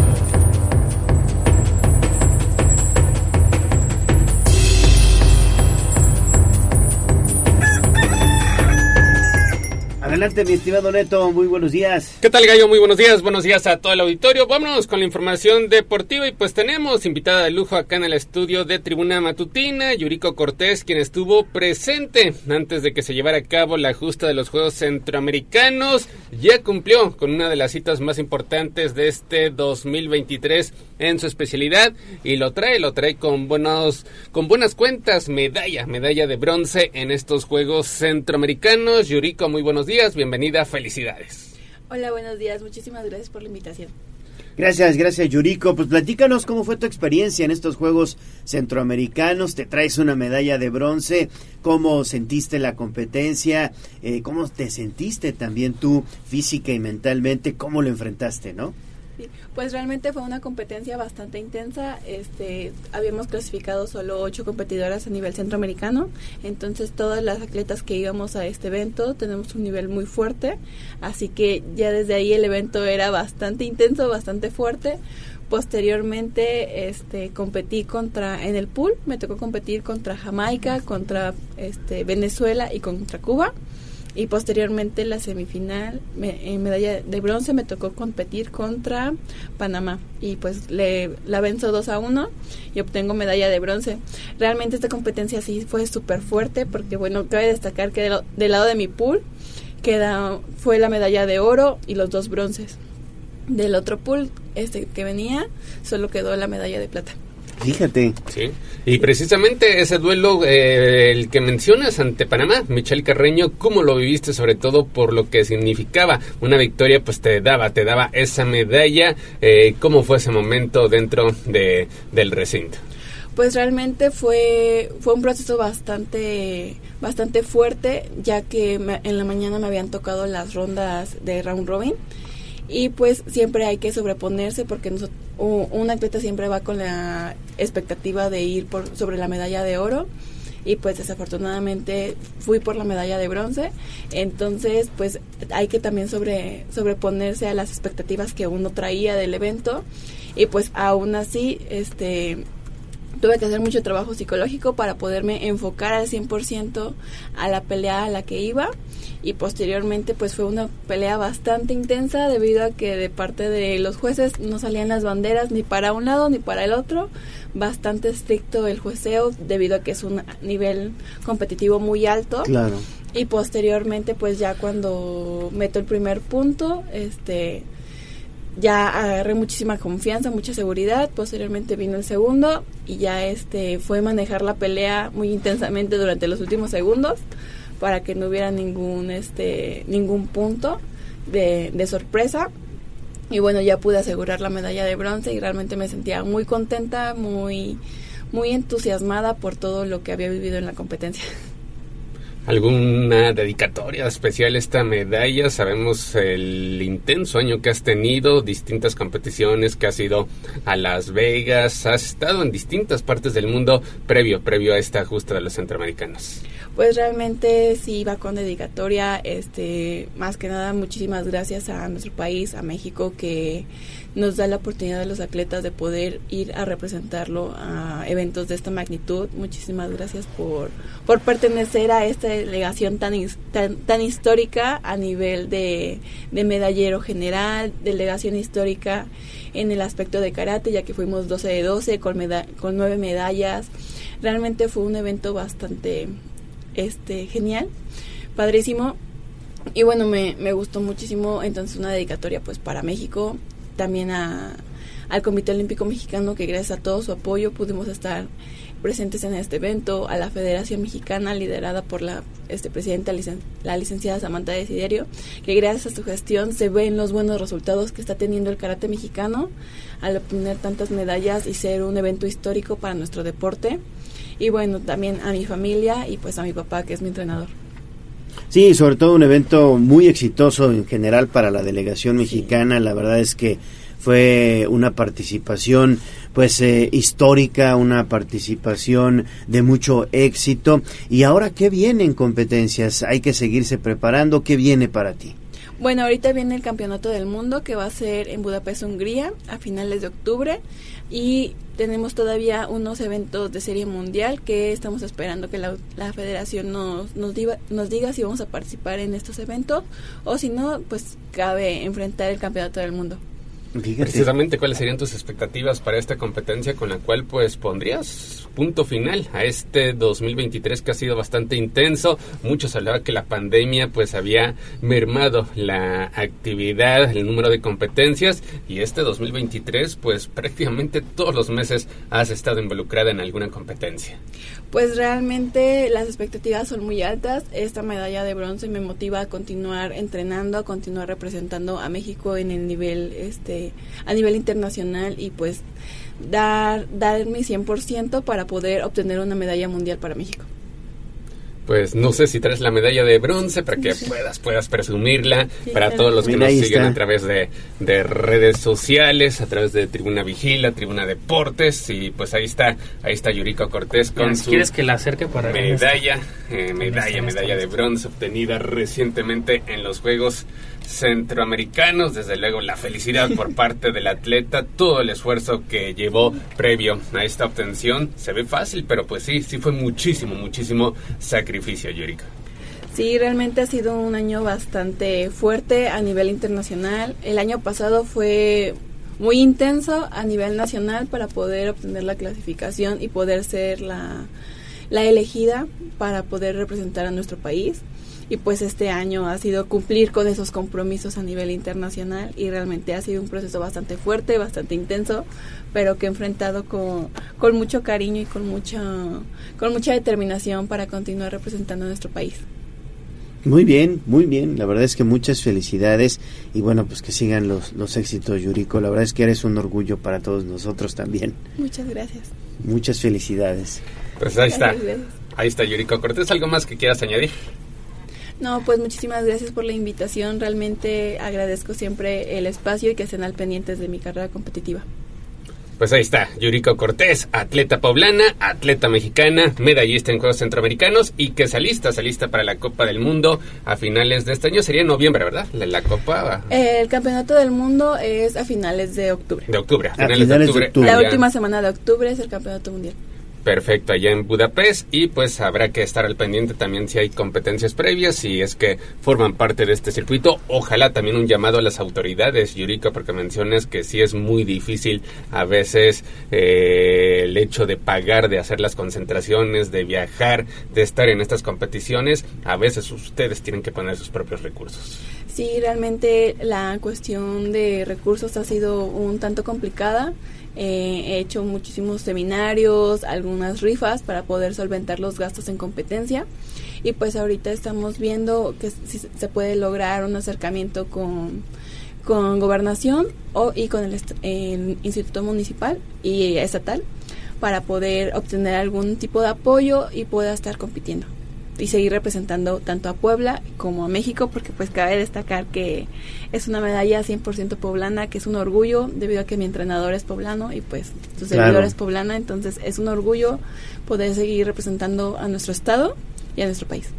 Perfecto. Ya verás que sí, ya verás que sí, les van a les van a apoyar sobre todo porque bueno, pues ustedes siempre siempre obtienen buenos resultados. Muchas, felicidades y que sigan los éxitos, ¿eh? Muchas gracias. Gracias, Yuriko. Gracias, Neto. Pues ahí está, ahí está Yuriko Cortés, medallista de los Juegos Centroamericanos. 7 de la mañana con 45 minutos. Vámonos con el fútbol mexicano. Liga MX. Vámonos entonces Pues vámonos, vámonos porque ya está por arrancar la Leagues Cup este fin de semana. Ya varios equipos están emprendiendo el viaje precisamente hacia la Unión Americana para encarar este torneo sui generis, este torneo que reúne pues a todos los equipos de la Major League Soccer, también de la Liga MX. Desde luego pues ahí tendrá actividad del Club Puebla, el Club Puebla que ya da a conocer los 30 elementos que formarán parte de esta travesía que estará haciendo por el norte de los Estados Unidos. Hay que recordar que el Puebla de el próximo domingo, 7 de la noche, enfrentando al conjunto de Minnesota en un grupo donde está Chicago Fire. No son los mejores posicionados, de hecho, Minnesota pues tiene un mejor nivel que el equipo de Chicago, pero pues habrá que esperar cómo lo afronta el conjunto poblano que arriba a esta competición siendo penúltimo de la tabla general, un punto de nueve posibles con un rendimiento que ha quedado a deber en este naciente Apertura 2023. Mario Montero en la línea telefónica. Mario, muy buenos días.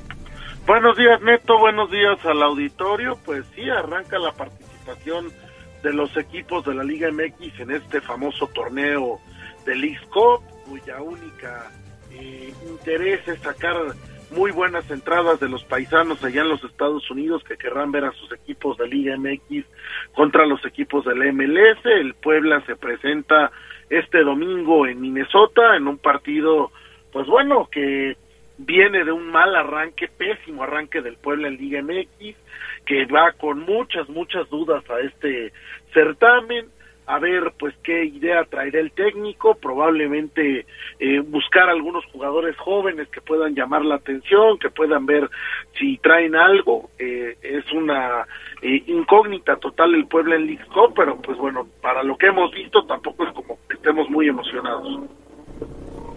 Pues sí, habrá que esperar a ver cómo afronta y a ver si también Eduardo Arce, pues este tipo de competición, porque pues obviamente lo importante sigue siendo el torneo local, pues hace alguna serie de modificaciones, cambia un poco el esquema táctico, sobre todo la portería, a ver si recibe oportunidad Miguel Fraga, que pues es el otro guardameta que recién llegó al conjunto blanqueazul, desde luego pues no está a la altura de Anthony Silva, que pues ha sido la gran baja por parte del conjunto blanquiazul. Y pues habrá habrá que esperar esta serie de modificaciones este que haga el timonel Eduardo Arce de cara a este compromiso. Pero Mario eh, la expectativa es el duelo entre Cruz Azul y Miami. Curiosamente los dos peores equipos de sus competiciones el Inter de Miami que ya presentó a Sergio Busquets que ya presentó a Lionel Messi que sigue luchando por hacerse los servicios de Luis Suárez, aunque el gremio pues prácticamente ha, hecho imposible que el uruguayo salga del conjunto brasileño, pero pues en el último lugar, el Inter de Miami enfrentará al último lugar de la Liga MX, el conjunto de Cruz Azul, pero que es uno de los equipos más populares mediáticos de nuestro país.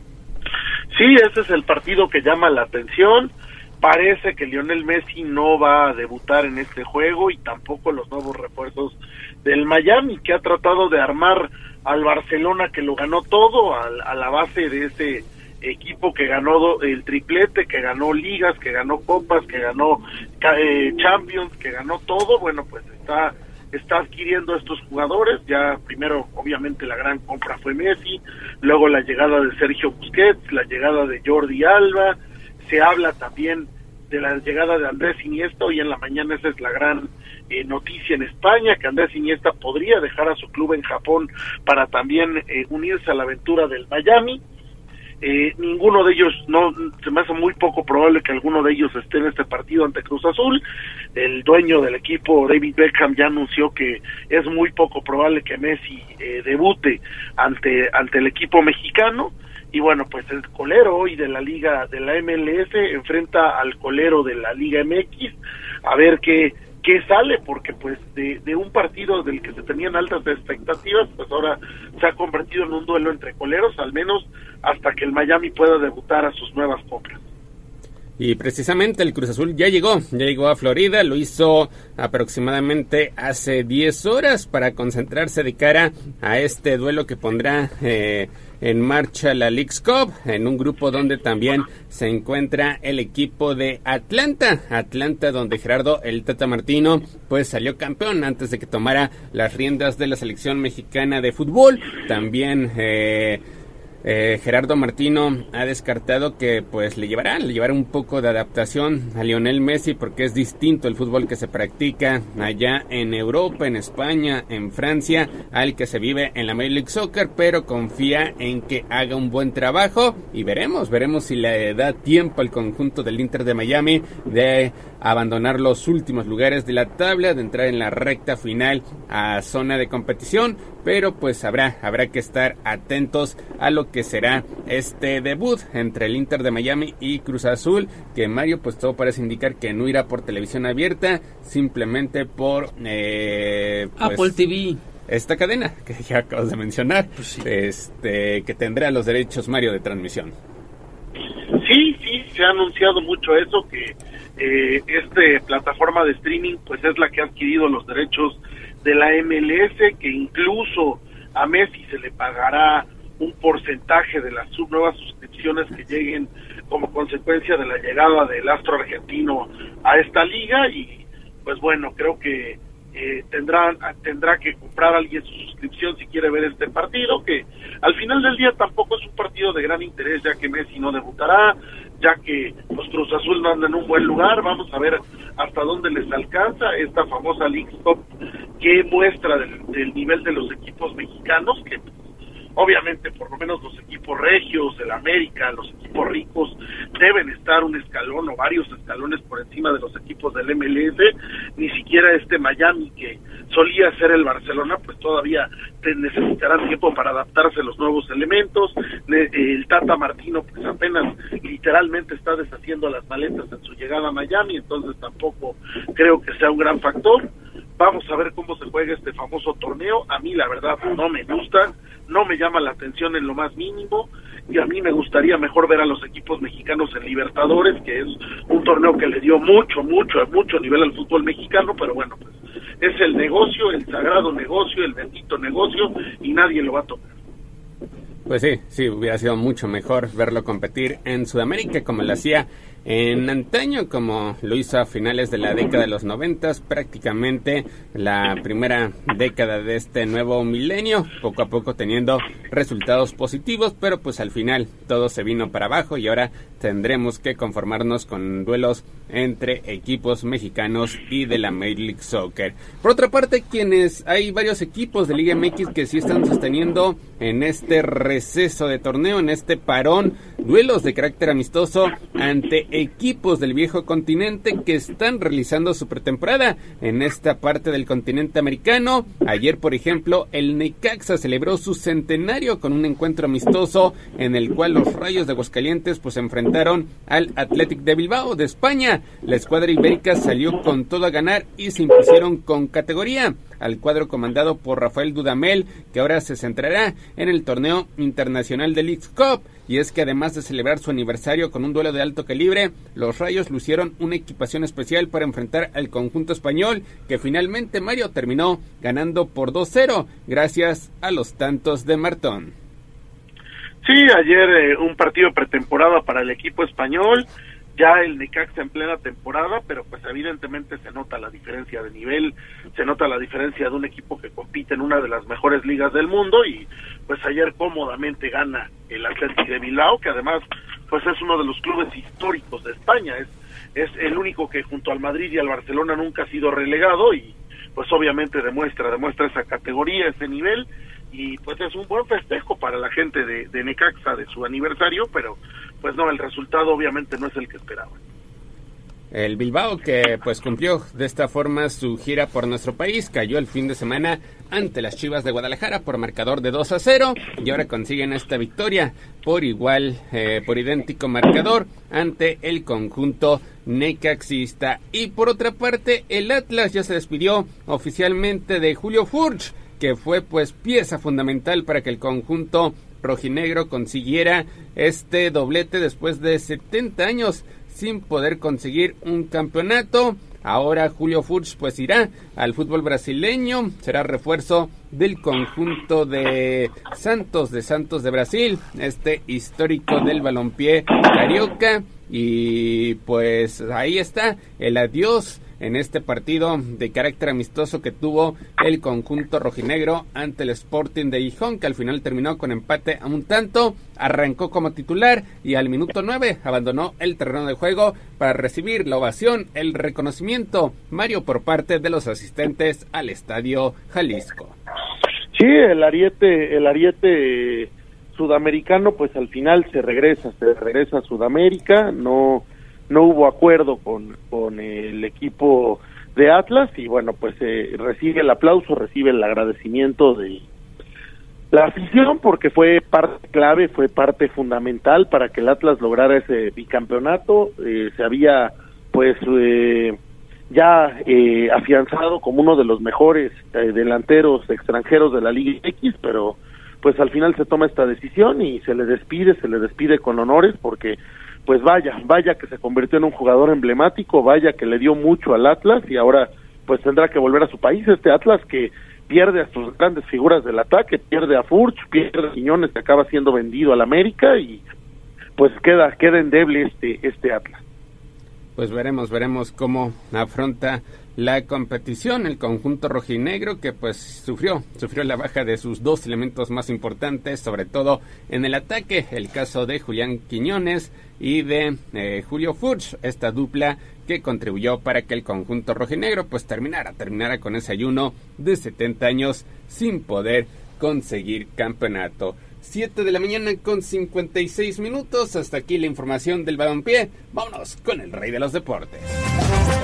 Béisbol.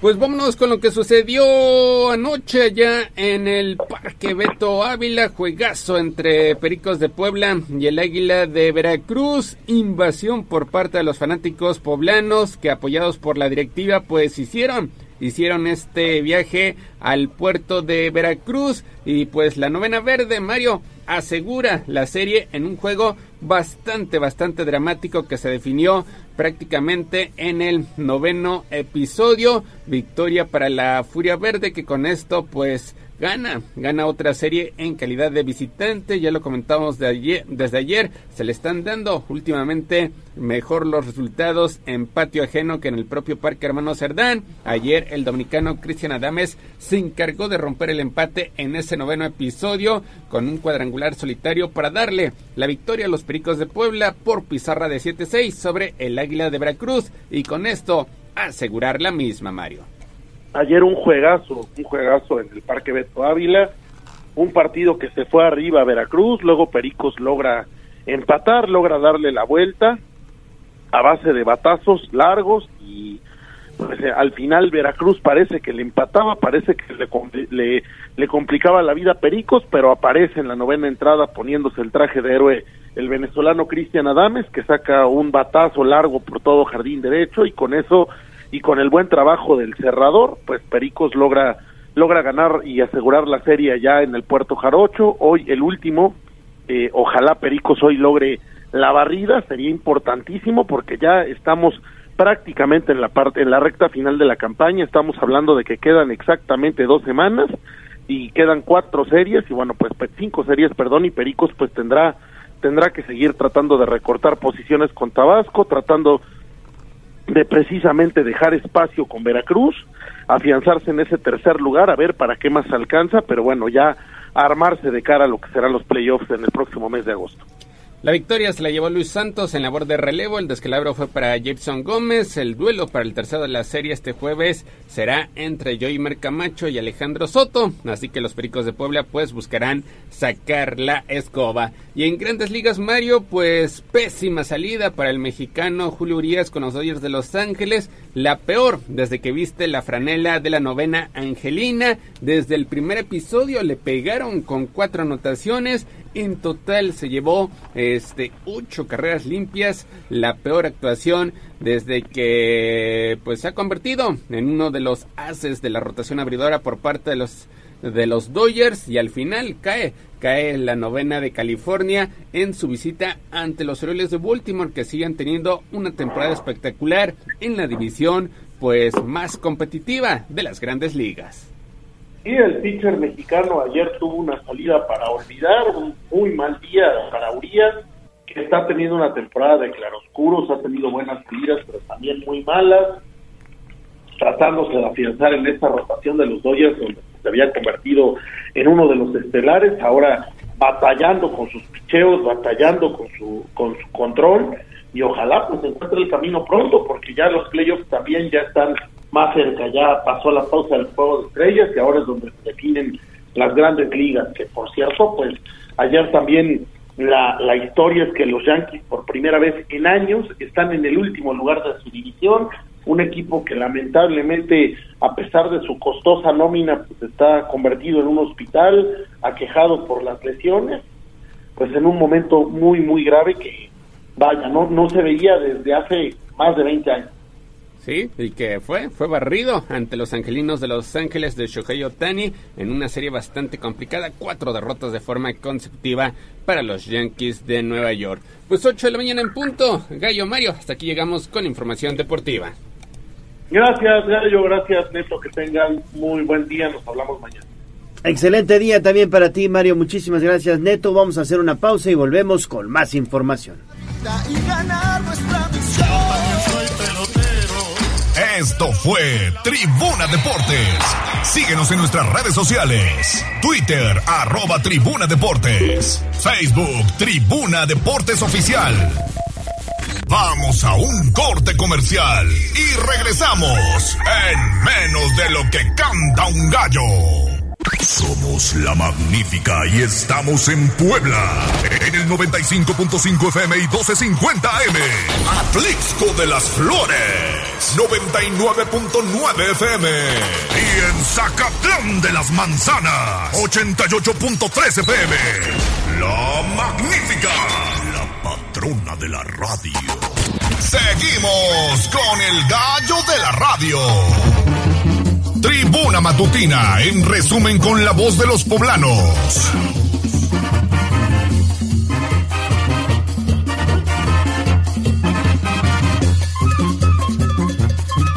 El presidente municipal Eduardo Rivera anuncia esta mañana la rehabilitación de la cancha Las Hadas y también presenta la agenda del mes de la juventud. Con apoyo del CAPSE y de ayuntamientos, 740 escuelas públicas van a tener rehabilitación en los servicios sanitarios. El 68% de las mujeres reporta sentirse inseguras según revela la encuesta nacional de seguridad pública urbana que presentó el INEGI. La FONACOD y la CEMIC en Puebla firman convenio en beneficio de los trabajadores de la construcción. Y la madrugada de este jueves se registró una balacera en un picadero del Infonavit San Aparicio. En unos momentos tendremos todo el reporte con David Becerra. Hay un amplio cerco de seguridad que encabeza la Policía Estatal, la Municipal, el Ejército y la Guardia Nacional. En información nacional, diputados morenistas demandan un juicio político contra los ministros de la Suprema Corte. ¿Por qué? Porque se han negado a bajarse el sueldo. Y el enojo de los padres que acudieron a la escuela Frida Kahlo a agredir a una profesora derivó en una herida en el brazo del pequeño que pues los acompaña y que ya ustedes han visto las imágenes a través de redes sociales. Esto según lo relató el abuelo del menor, Alberto Hernández. Hoy los padres siguen detenidos y bueno, pues dice que nunca hubo una respuesta por parte de la directora de la institución. El pequeño sí presenta una lesión en el brazo derecho, parece una quemadura. Las maestras argumentaron que se debió pues a que estaban jugando en la resbaladilla, pero bueno, pues son parte de las cosas que están saliendo a la luz luego de darse a conocer estas imágenes muy lamentables que usted pudo apreciar en redes sociales. Recuerde estar pendiente de arroba noticias tribuna, tribuna vigila y código rojo.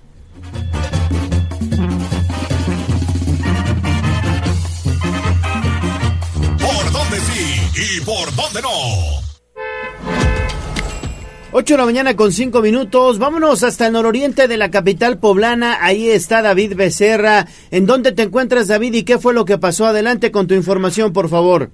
Hola Gallo, te saludo con muchísimo gusto. Nos encontramos en el Infonavit San Aparicio y es que durante la madrugada en el edificio 6, en el departamento 3 para ser más específicos, se registró una balacera alrededor de las 2 de la mañana donde vecinos reportaron fuertes detonaciones por arma de fuego. Se comenta, Gallo, que en este sitio pues eh, se utilizaba como un picadero, un sitio donde comúnmente se trafica con drogas y también acuden las personas pues de este mundo a inyectarse también los estupefacientes que ahí se comercian. Gallo, por lo que pues se hablaría también de un ataque directo o una riña que comenzó con las personas de este picadero, por lo que rápidamente los vecinos llamaron a los servicios de emergencia y al sitio llegaron elementos de la Secretaría de Seguridad Ciudadana como primeros respondientes y también ambulancias del sistema de urgencias médicas avanzadas. Rápidamente pues lograron notar que el saldo de este accidente, bueno, de este hecho, Gallo, esta balacera, pues había sido de tres personas personas sin vida,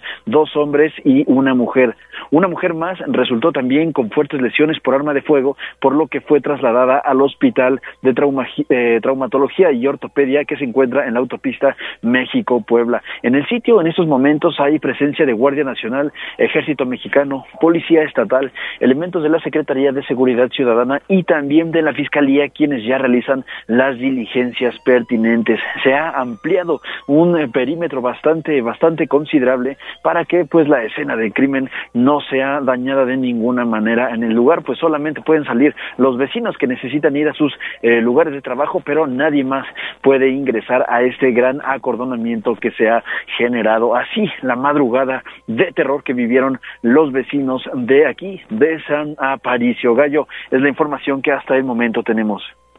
Oye, David, entonces ahorita siguen las, las diligencias y prácticamente hay cuerpos de, de seguridad, también fuerzas federales, estatales, municipales y por supuesto pues agentes de la, de la ministerial. Esto sucedió por ahí de las, de las 3, 4 de la mañana, dicen, ¿verdad? Aproximadamente a las 2 de la mañana, Gallo, como te comentaba, fue que se registraron, sí, la pues balacera. Ahí fue cuando los vecinos hicieron el, reporte de pues lo que estaba sucediendo y rápidamente llegaron los elementos de la Secretaría de Seguridad Ciudadana como primeros respondientes, pero fue alrededor de las 2 de la mañana, Gallo. Es el departamento 3 del edificio 6, cerca del andador 1 Sur, Gallo. Perfecto, David. Bueno, pues seguimos atentos entonces a la información y a ver en qué concluyen, eh, pues obviamente las diligencias. 8 de la mañana con 8 minutos. Vámonos a escuchar las vacantes del día. Twitter, arroba tribuna vigila. las manos, que del cielo no caen los billetes. El trabajo es la suerte. En Puebla sí hay chamba. Bolsa de Trabajo, Tribuna Matutina.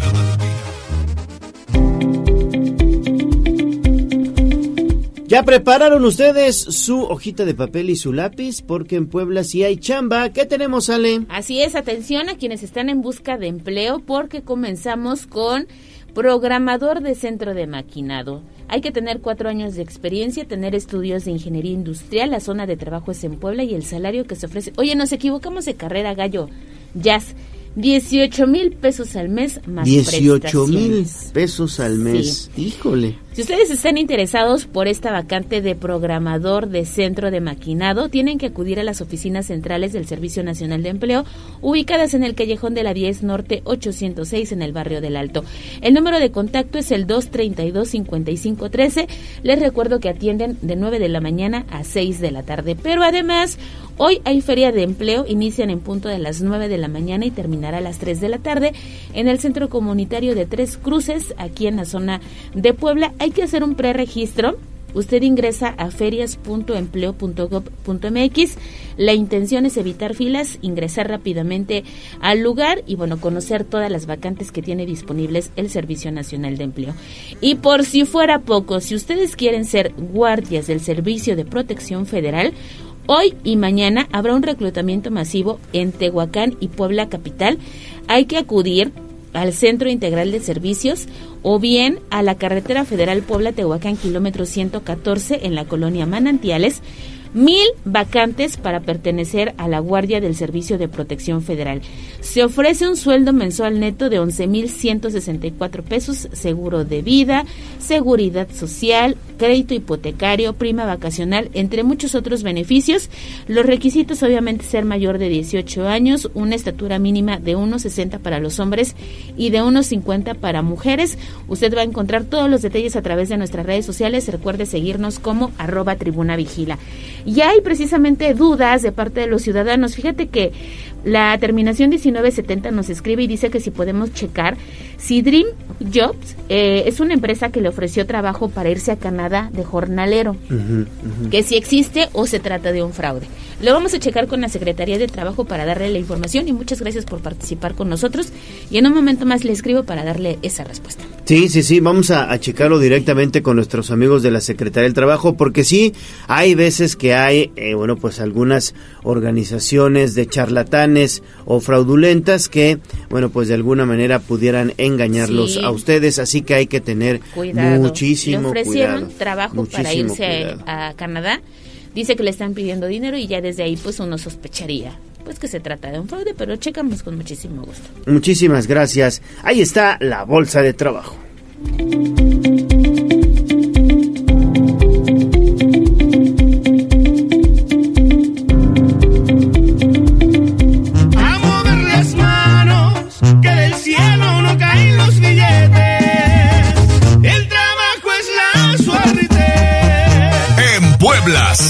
Chamba. Secretaría del Trabajo del Gobierno del Estado de Puebla. Sitio web tribunanoticias.mx. Un, dos, tres, cuatro.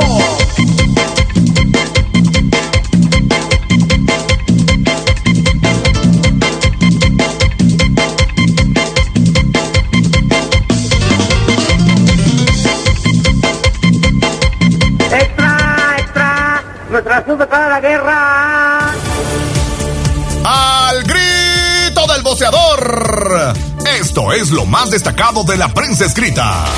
En Tribuna Matutina Nacional. 8 de la mañana con 12 minutos. Vámonos a hacer enlace con Abigail González. ¿Qué destaca la prensa nacional, Avi? Platícanos, por favor. ¿Qué tal, Gallo? Te saludo nuevamente y es que les comento que pues por mayoría de tres votos contra uno, pues los magistrados del Tribunal Electoral del Poder Judicial de la Federación avalaron la creación del Frente Amplio por México que impugnó Alberto Anaya, líder del Partido del Trabajo. Y es que pues el INE ordenó crear lin- lineamientos que regulen y fiscalicen tanto el frente como al procedimiento de Morena y aquellos que a nivel local pudieran ser parecidos. Y es que, pues en ese sentido, el magistrado presidente Reyes Rodríguez propuso que el instituto, pues del INE, investigue de oficio las posibles violaciones a la ley electoral en materia de actos anticipados de precampaña y campaña dentro de los lineamientos. Y es que, pues, en cuanto a la intervención de los servidores públicos, pues explicó que deberán abstenerse de uso de recursos públicos y de participación en los procedimientos. También se ordenaron, pues, certificar bardas, autobuses y propaganda y retirarlo de manera inmediata para crear un proceso expedito de fiscalización, considerando desde el momento en que iniciaron los aspirantes, pues, sus giras y eventos. Es la información que tenemos, Gallo.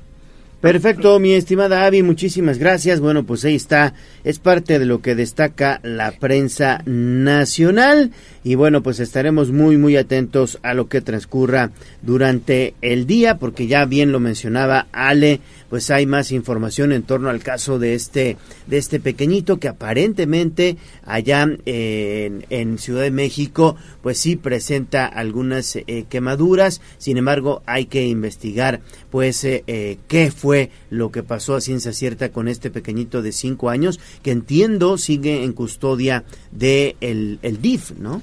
Y el abuelo, ¿no? Que hoy está saliendo a dar declaraciones. Los papás incluso, bueno, intentaron sobornar a los agentes que iban a prenderlos, entonces hoy se les han fincado también otros delitos y la situación parece que no tendrá fin, por lo menos en próximos días. Vamos a ver. No, los papás sí se ve que son ahí. De armas tomar. De armas tomar y que ya tenían antecedentes, entonces pues ahora sí ya los están investigando. Tenemos más saludos, Gallo, amigos del auditorio. Alejandro Romero quiere mandar una felicitación a su nieto que ha concluido la primaria de parte de toda la familia que lo quiere mucho. Le mandamos un saludo a Elia Lemus.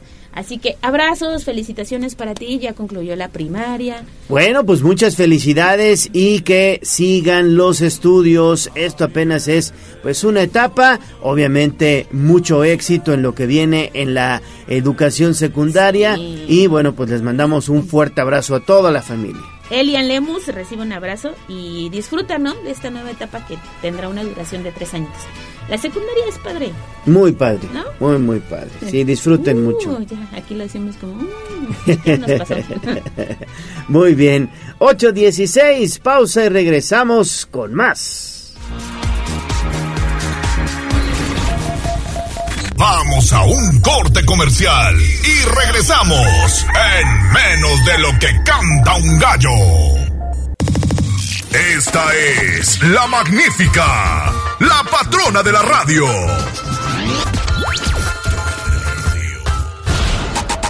Seguimos con el gallo de la radio. Instagram, Tribuna Noticias.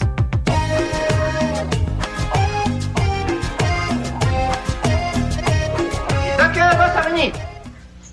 ¿Yo? A la hora que se me dé mi regalada gana. Pero ni un minuto más tarde. Hay que ponerse enérgico. Reconocimiento, empoderamiento, capacidades y otros temas con Marisol Calva en Tribuna Matutina.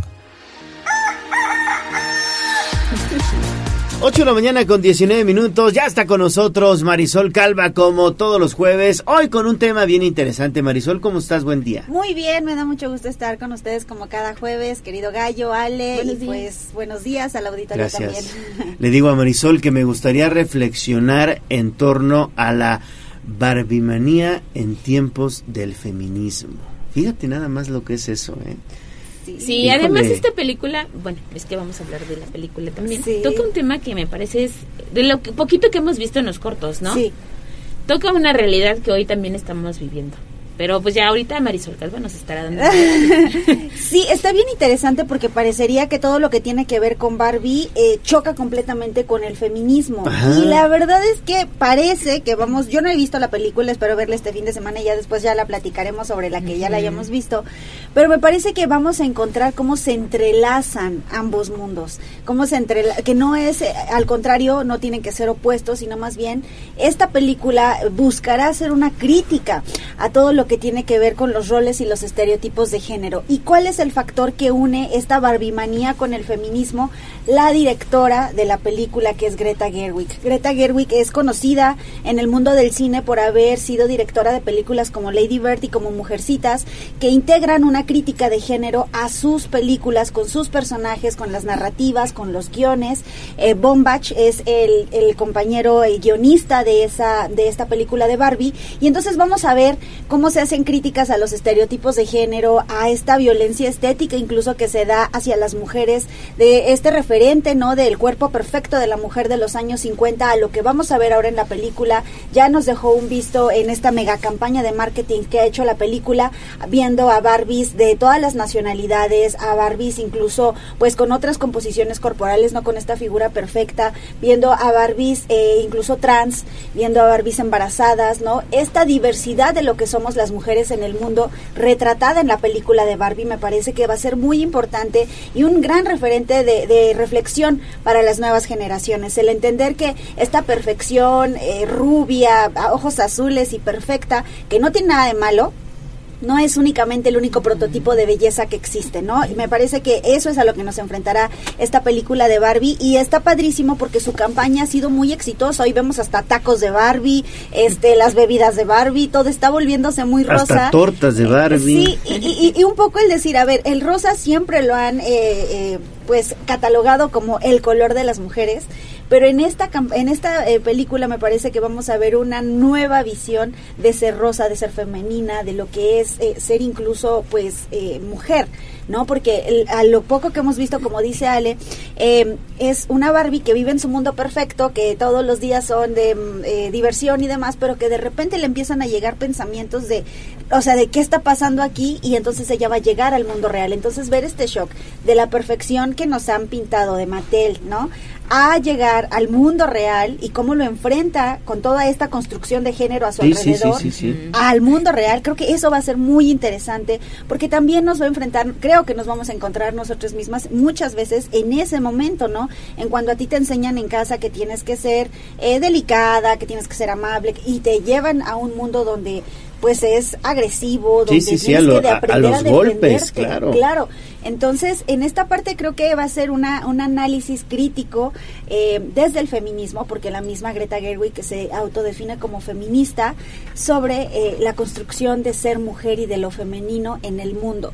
Eh, creo que va a estar muy padre. Aparte, bueno, obviamente los actores, ¿no? Que son este magníficos actores. La verdad, sí, Margot Robbie es una Barbie de la vida real, está preciosa, la hemos visto en toda la presentación en la gira mundial que ha hecho y pues nos ha emocionado mucho a las que nos gustan las Barbies verla caracterizada como una Barbie, ¿no? Con sus diferentes outfits y los diferentes modelos de Barbie que había. Creo que es una gran campaña de marketing que se ha hecho, pero sí, estoy muy emocionada por ver la película porque creo que justamente no se va a contraponer con el feminismo, por el contrario, va a abrazar esta crítica feminista y va a hacer eh, entender que el tema de la perfección, de la estética, de la em, de, esta forma, ¿no? De construcción de la belleza eh, que le llaman pues una belleza hegemónica no puede continuar, porque vivimos en un mundo en el que ya no podemos decirle a las niñas que tienen que ser delgadas, rubias o blancas o eh, eh, para ser bonitas, que también desde su diversidad, desde la diversidad de sus cuerpos y la aceptación de sus cuerpos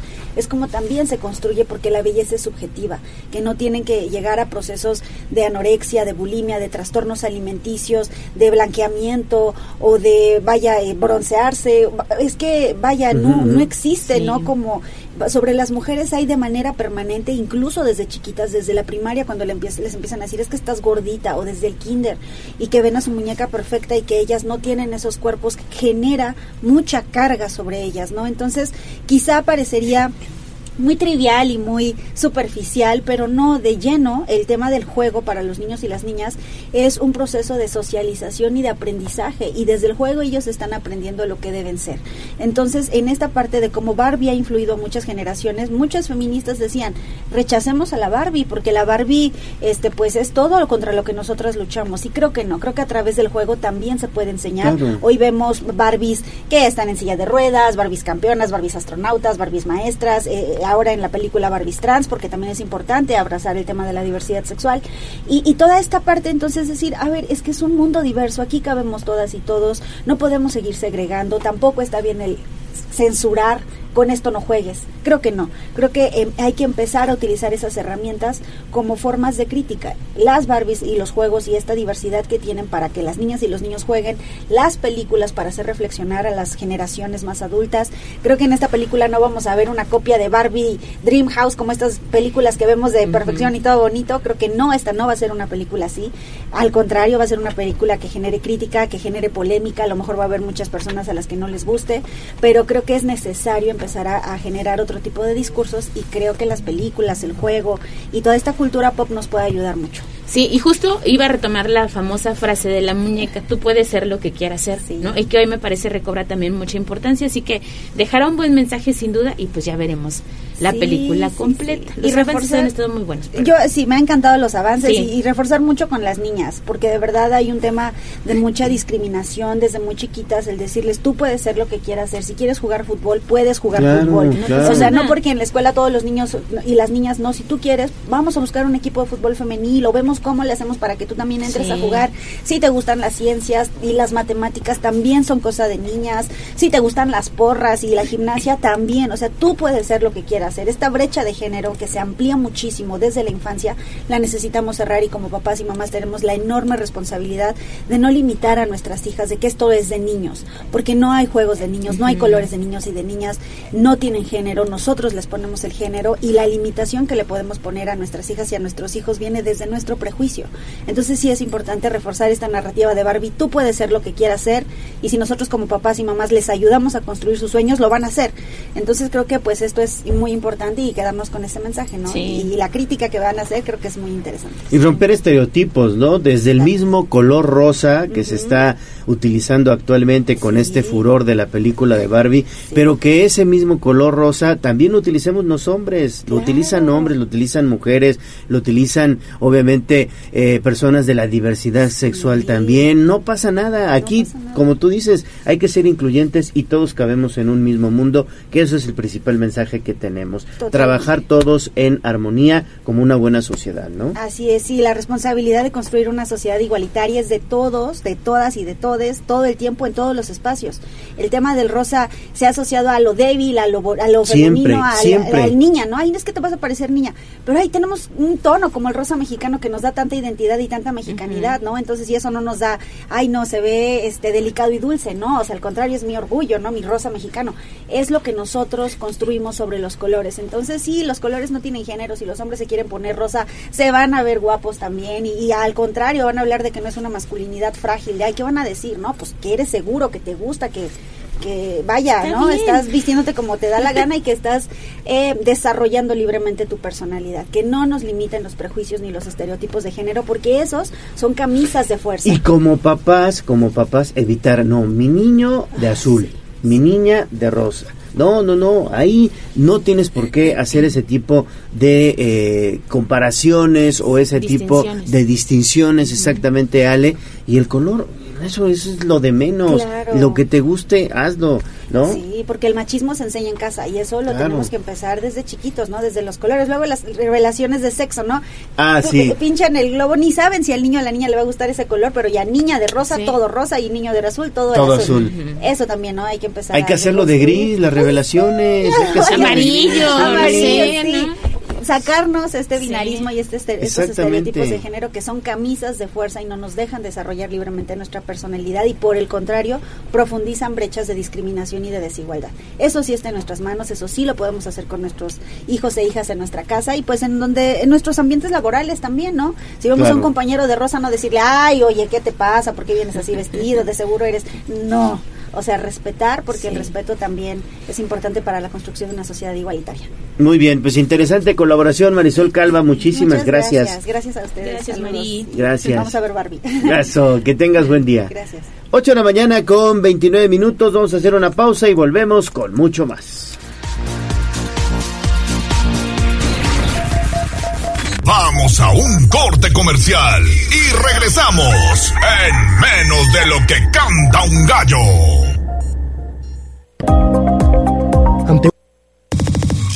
Esta es la magnífica, la patrona de la radio.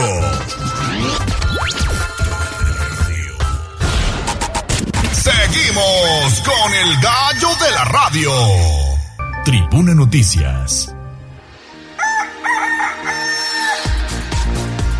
8 de la mañana con 32 minutos. Vamos con Gisela Telles, mi estimada Gis. Platícanos de las actividades del presidente municipal, por favor. Gallo, te saludo de nueva cuenta, igual que a nuestros amigos del auditorio. Y esta mañana es importante destacar que el presidente municipal de Puebla, Eduardo Rivera Pérez, pues realizó eh, la presentación de la rehabilitación de la cancha Las Hadas, además también la agenda del mes de la juventud y la programación precisamente de las mismas actividades, además de la entrega de 10 nuevas unidades del servicio de recolección domiciliaria para apoyar el trabajo diario del organismo operador del servicio de limpia. Es importante destacar sobre la rehabilitación de la cancha Las Hadas que inicia este día, eh, pues la inversión será de 5.2 millones de pesos. Este espacio tiene una superficie de 1.278 metros cuadrados. Además, se colocarán 630 metros cuadrados de pasto sintético y 73 metros lineales de rejas colindantes. También se construirán canchas de básquetbol con andadores, instalación de porterías para fútbol, equipos de calistenia, también bancas y mesas, y se pondrá adoquín, gradas y obstáculos, además de pasarela para mascotas, entre otras acciones más. Además, sobre la programación del mes de la juventud, que será pues en agosto, Destaca en el 10 de agosto el Premio Municipal a la Juventud, el 13 la segunda carrera de la juventud en San Andrés Cholula, el 17 de agosto Jóvenes Talento, en donde se otorgarán 20 mil pesos a los tres mejores proyectos, el 24 de agosto la Feria del Empleo, la segunda edición en Parque Juárez, el 28 de agosto un concurso de murales con la temática de lo que es ser joven, con premios de 15 mil, 10 mil y 5 mil pesos.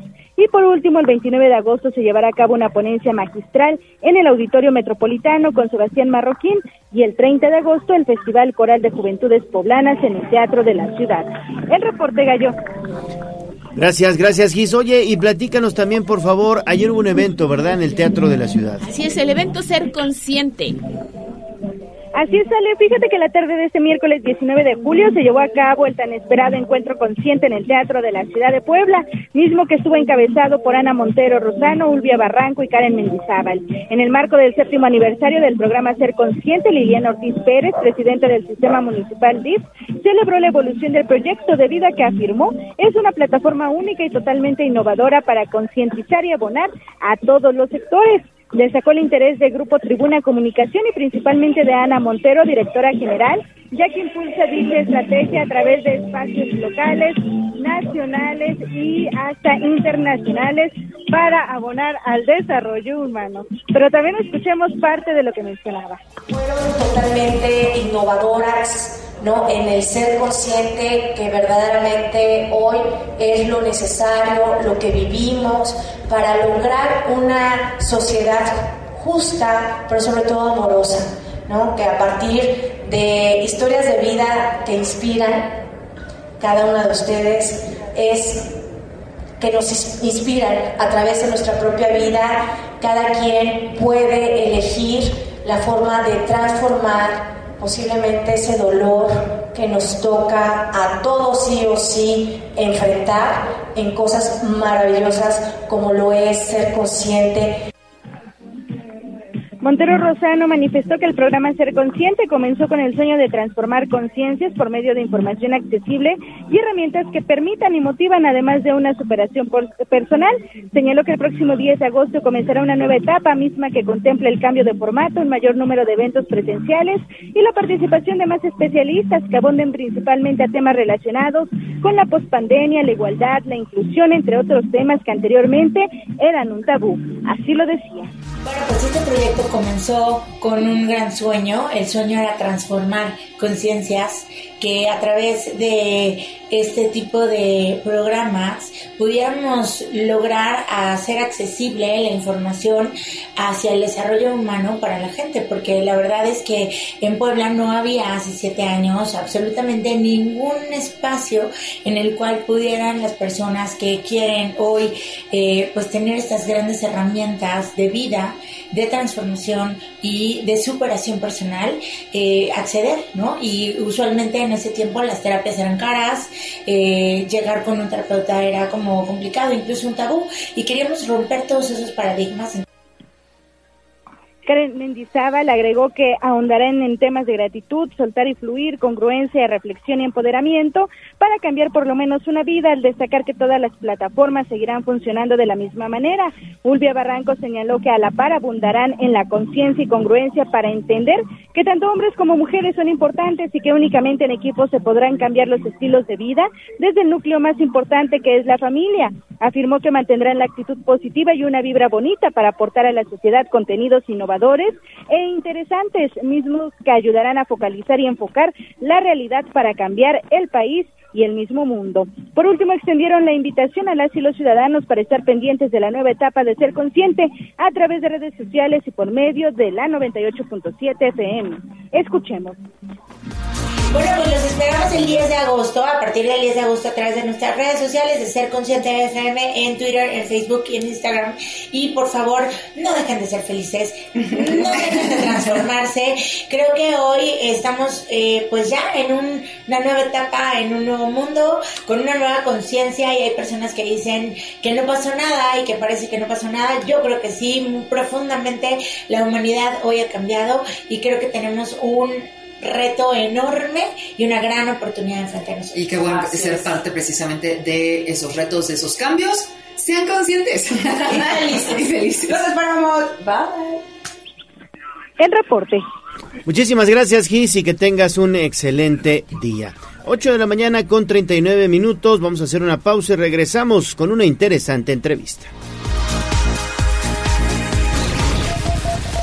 Vamos a un corte comercial y regresamos en menos de lo que canta un gallo. Esta es la magnífica, la patrona de la radio.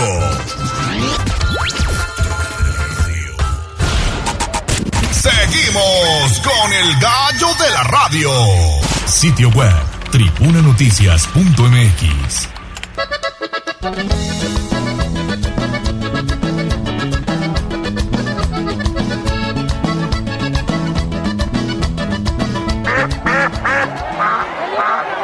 Se decreta un receso hasta que se restablezca el orden. No te hagas pato. Vamos con información de la política. En Tribuna Matutina.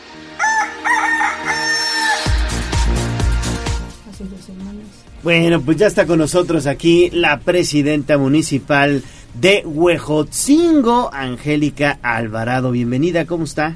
Muy buenos días, Buenos gracias días. Leo. Hola Ale, ¿cómo están? Muy bien, un gusto gracias. siempre recibirla porque además Huejo viene con muchas noticias. Sí, Ya, siempre trae buenas tierra, sí, ya, noticias. Huejo, ¿no?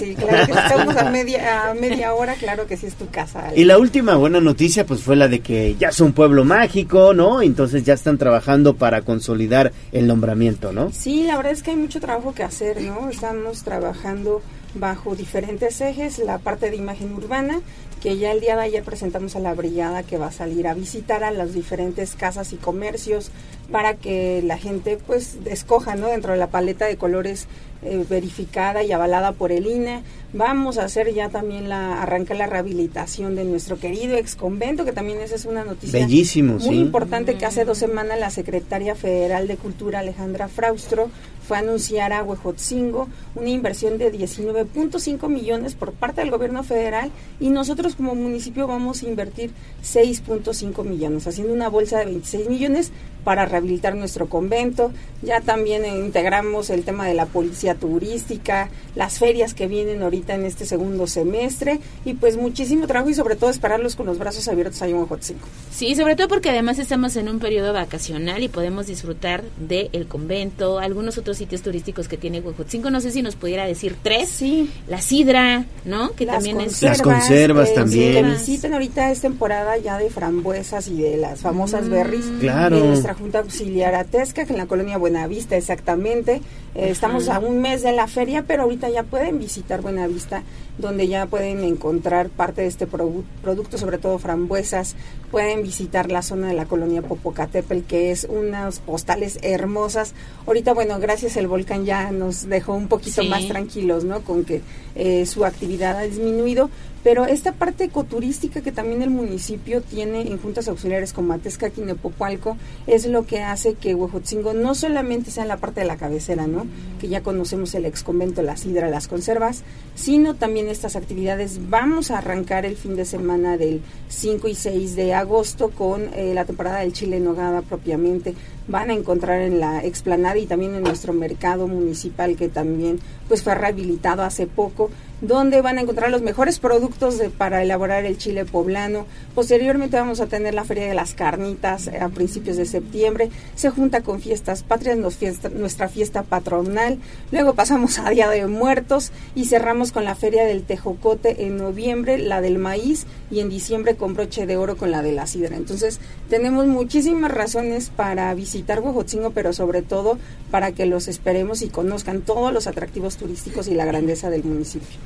Sí, sobre todo eso, ¿no? También este, este producto interesantísimo que tienen allá en Huejo, que es el tejocote, y que se está haciendo incluso ya sidra, ¿no? Sí, ya hay algunos sidras, incluso licores a base También licores. Exactamente, se crearon capacitaciones con diferentes grupos de productores desde hace ya casi dos años eh, junto con la Universidad Tecnológica del municipio de Huejotzingo.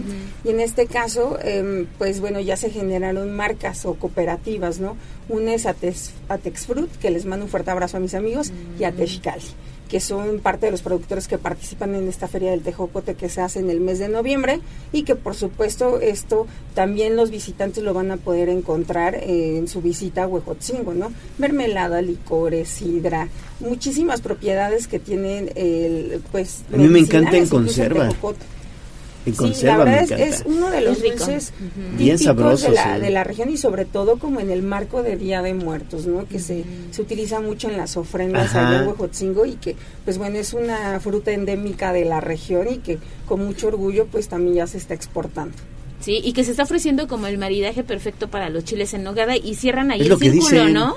Sí, bueno, agradecemos también a la Secretaría de Turismo del Estado, a la Secretaría Marta Ornelas que nos ha ayudado a hacer este impulso del maridaje, incluirnos a, al tema de la ruta de los chiles en nogada y también a Canirac, ¿no? Hemos platicado con eh, Carlos Asomosa, que incluso, eh, pues justo en la misma semana cuando el nombramiento tuvimos una reunión con diferentes restauranteros afiliados a la Canirac para impulsar este tema del maridaje, ¿no? Si pues invitamos ¿no? a que toda la gente pues pueda degustar no solamente la sidra de manzana de diferentes sabores, pero sobre todo que acompañan y complementan muy bien, como dice Ale, el maridaje con un chile en nogada, ¿no?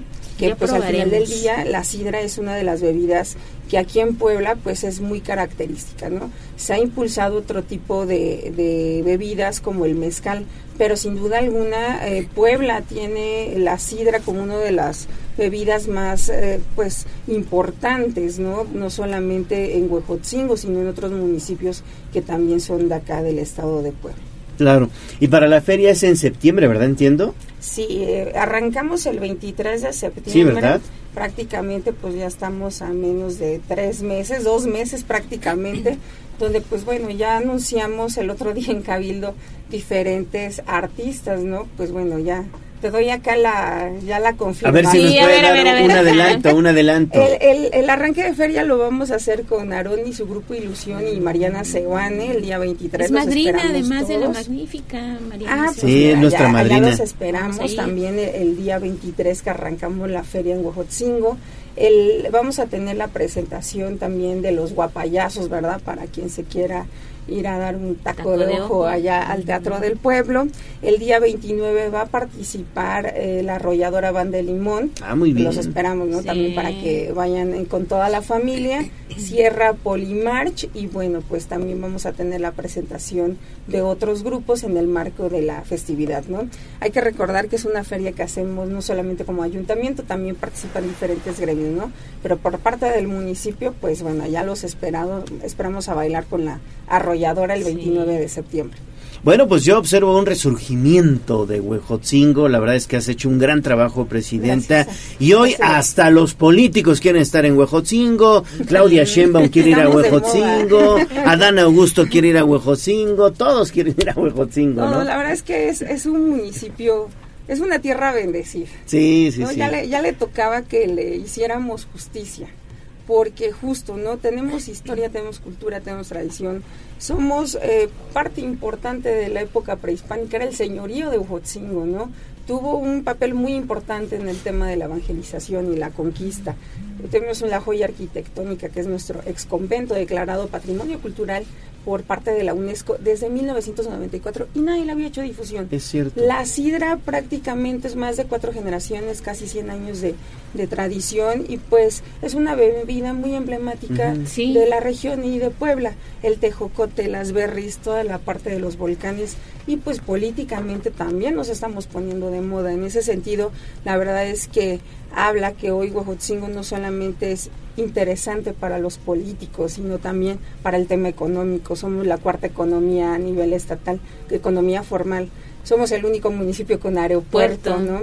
Eh, ahorita ya se están haciendo rehabilitaciones por parte del gobierno federal a la pista de aterrizaje, también a la parte de la sala de pasajeros. En fin, la verdad es que Huejotzingo lo tiene todo tiene la parte industrial, tiene la parte de historia, cultura, pero sobre todo en estos equilibrios de no podemos pensar en ciudades con desarrollo económico o político si no pensamos en el bienestar de las familias. Y somos uno de los municipios en todo el estado que tiene menor nivel de marginación, es decir, estamos en una eh, marginación baja prácticamente, ¿no? Sabemos que todavía hay muchas cosas que trabajar, pero sin duda alguna, como bien lo dice Leo, sí, nos pusimos ya de moda. Sí, es lo que veo. Pues muy bien y que sigan los éxitos. Muchas felicidades. Pues eh, felicitar a todos mis paisanos, ¿no? Porque estas oportunidades son precisamente para los artesanos, para los comerciantes, para los productores y que pues bueno, ya ya le tocaba, ¿no? No han probado, ya cambiando de tema, voy a ir a Huejotzingo por unas carnitas. Ay, sí. ¿No viene la feria, dice, ¿no? Son bien ricas. se me ¿eh? quedó, pero no el primer fin de semana de septiembre los esperamos a ustedes por allá, claro que sí, ya le Claro, ahí vamos a, estar todos con nuestros amigos que nos están escuchando también. y viendo. Bien ricas, ¿eh? Sí. Vayan, la verdad es que se ponen más de 30, pues, tablajeros, porque es gente que todavía produce y tiene esta parte de crianza de cerdo en el municipio y que encuentras carnitas de muy buena calidad. Eh, obviamente, pues bueno, muy frescas, muy rico y pues que los esperamos el primer fin de semana de septiembre. De septiembre. Y, ese va a ser en el marco pues de estos festejos también ya de, Pueblo Mágico. Pues ahí estaremos, ¿eh? Sí, Para echarnos un buen taco de, y unas berries, porque son riquísimas. La de las berries lo esperamos 27 y 28 ya de ahorita de agosto, ya en un mes, y el 5 y 6 de agosto para arrancar el Festival de Ingredientes del Chile Nogada allá en la cabecera. Muy bien. Muy bien, pues ahí están todos los eventos que tiene el pueblo mágico de Huejotzingo. Gracias, Presidenta Municipal Angélica Alvarado, por tu presencia acá. Ya sabes que es tu casa, ¿eh? Muchas gracias, gracias, Leo. Gracias, Ale. Gracias. Vámonos con David Becerra. David, ¿qué onda? ¿Dónde andas? Platícame. Gallo, te saludo con muchísimo gusto. Aparatoso accidente que se ha registrado en estos momentos, hace algunos minutos, en la autopista Puebla-México, a la altura precisamente de Villa Frontera. Gallo, en este sitio se registró una carambola, pero derivada de que un vehículo, pues ya de modelo aproximadamente 90, un Jetta, Jetta verde modelo 90, eh, comentan que realizó una maniobra de último momento muy abrupta, queriendo pasar del carril de extrema derecha al carril de extrema izquierda. Incluso otros testigos comentan que se cruzó desde la lateral a pasando el camellón, prácticamente brincándolo y cruzando por los tres carriles, terminando finalmente impactado contra uno de estos colosales pilares que sostienen el segundo piso de la autopista. Gallo, el saldo, una persona sin vida y varios lesionados, al menos tres o cuatro lesionados que ya fueron trasladados a un nosocomio. Gallo, este vehículo tiene placas del, eh, pues ya extinto Distrito Federal, sin embargo, circulaba con estas eh, placas prácticamente destrozado, terminó en la parte de el, eh, pues copiloto, donde fue que recibió el mayor impacto, dejando a este sujeto que viajaba en ese, pues, asiento ya sin vida. En el sitio están trabajando elementos de protección civil para realizar mitigación de riesgos y ya posteriormente eh, pues llegar a la fiscalía a hacer el levantamiento del cuerpo, por lo que se espera que los bloqueos en este sitio de la autopista eh, pues se vean bastante, bastante alargados en cuestión de tiempo, alrededor unas dos o tres horas se va a ver lenta la circulación. Esto porque en estos momentos el carril de extrema izquierda se encuentra bloqueado por los eh, pues, por los camiones de los elementos de reacción y ya posteriormente, bueno, tendrán que acordonar también cuando lleguen los agentes de la Fiscalía General para realizar lo, eh, pues el respectivo levantamiento del cuerpo. Tremendo accidente que se está registrando esta mañana, Gallo, prácticamente destrozado quedó el vehículo y bueno, ya sabemos, una persona sin vida. Gallo, la información. Durísimo, durísimo, mi estimado David, y desafortunadamente en ese tramo, pues es ya común que se estén registrando este tipo de incidentes. Hay que manejar con muchísimo cuidado, por favor. Gracias, David, y agradecemos el reporte como todos los días. Faltan cinco para las nueve espectáculos.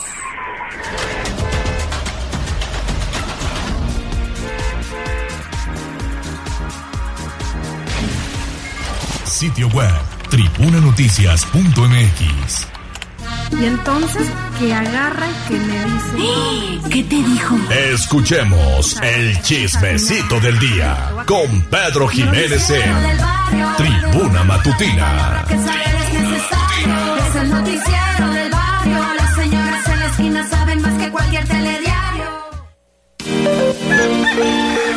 Adelante, amigo Pedro Jiménez. Hola, buenos ¿Cómo estás, días. Pedro? Bien, aquí emocionado porque ya hoy es el estreno. ¿Vas de la a ir a verla? Sí. Tal vez mañana.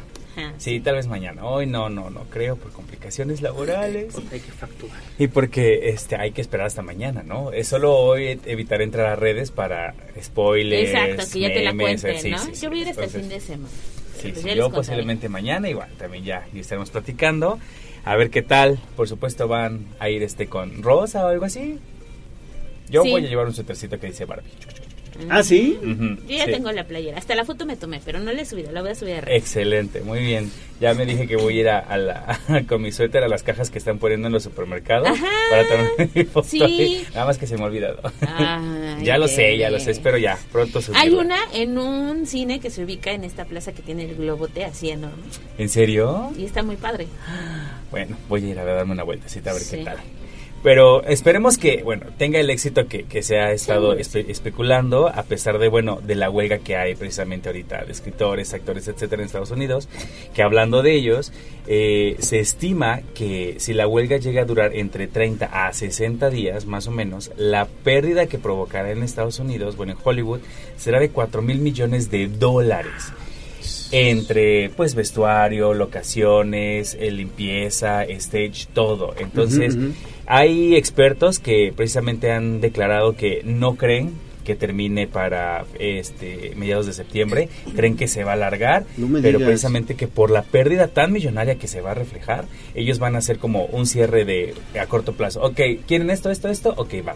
Y es que entre las peticiones, pues están como, ok, si nos retrasan el pago, pues que haya algún tipo de compensación, porque el, el sindicato eh, eh, explicaba que les dan una fecha, por ejemplo, el viernes te pagamos y no te pagamos el viernes, sino, ay, disculpamos, tuvimos un atraso y te pagamos el miércoles. Y ya, ok, en ese, en ese transcurso, pues eran prácticamente cinco días, no les pagaban extra, ¿no? Y pues ellos a lo mejor vivían al día, por así decirlo, entonces buscan ese tipo de compensación.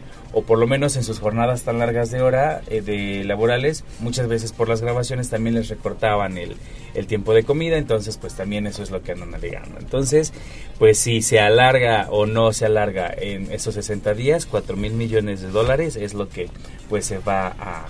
Una millonada, como- claro. sí. Y fíjate que no es la, la primer huelga que se realiza en este momento.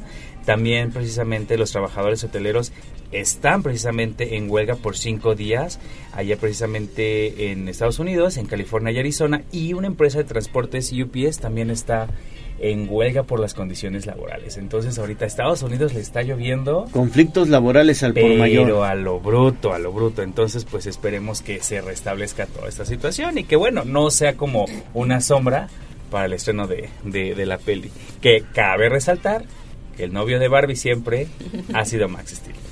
No es lo más. que dice Ale. Es lo que dicen las No, notas sí, claro, periodísticas. sí, están todo. Max es correcto, sí. Sí, Entonces- que ¿Quién es era un serie. accesorio? Entonces, Su ¿quién serie. que era su cuate? Era, sí. Era una amiga. Sí, sí, sí, sí, es correcto. No he Sí. aprendido nada, Marisol, discúlpame. Sí, era- eran solo amigos. Kelly realmente es este la sobrina de es el tío Ken, porque Ah. el novio realmente es Max Steel y nadie nos va a quitar de eso. Ah, fíjate. Sí, sí, sí, por supuesto. Ya veremos a ver qué pasa. A ver qué pasa en la a ver si película. sale, ¿no? Hoy es el estreno, ¿verdad? Así es, hoy se estrena, amigos. Pues, Oye, va a haber filas, me imagino. Va a ser todo un creo- fenómeno. Ya es un fenómeno, ¿no? Hasta Por las la. palomitas rosas. Sí, Sí, sí, sí, sí. no hay una de promocionales increíbles. Yo por eso voy mañana porque ya no Se agotó la hoy. pintura rosa, incluso a nivel mundial. Sí, sí, No, ¿de ¿En verdad? serio? Sí. Fíjate nada más entonces, pues todo este aparato de mercadotecnia que hay sobre esta película, ¿no? sí. La verdad es que sí. Y fue el boom. Entonces, Lo que no, no sé si este, esta cantante, ay, se me fue su nombre, la colombiana. Ay, se me fue su Karol G. nombre. Karol G. Shakira. Ah, Karol G. ¿Tiene una participación o solo es Creo que parte de solo la es canción? ajá, parte de la canción igual que Dua Lipa y otros artistas, pero sí solamente soundtrack.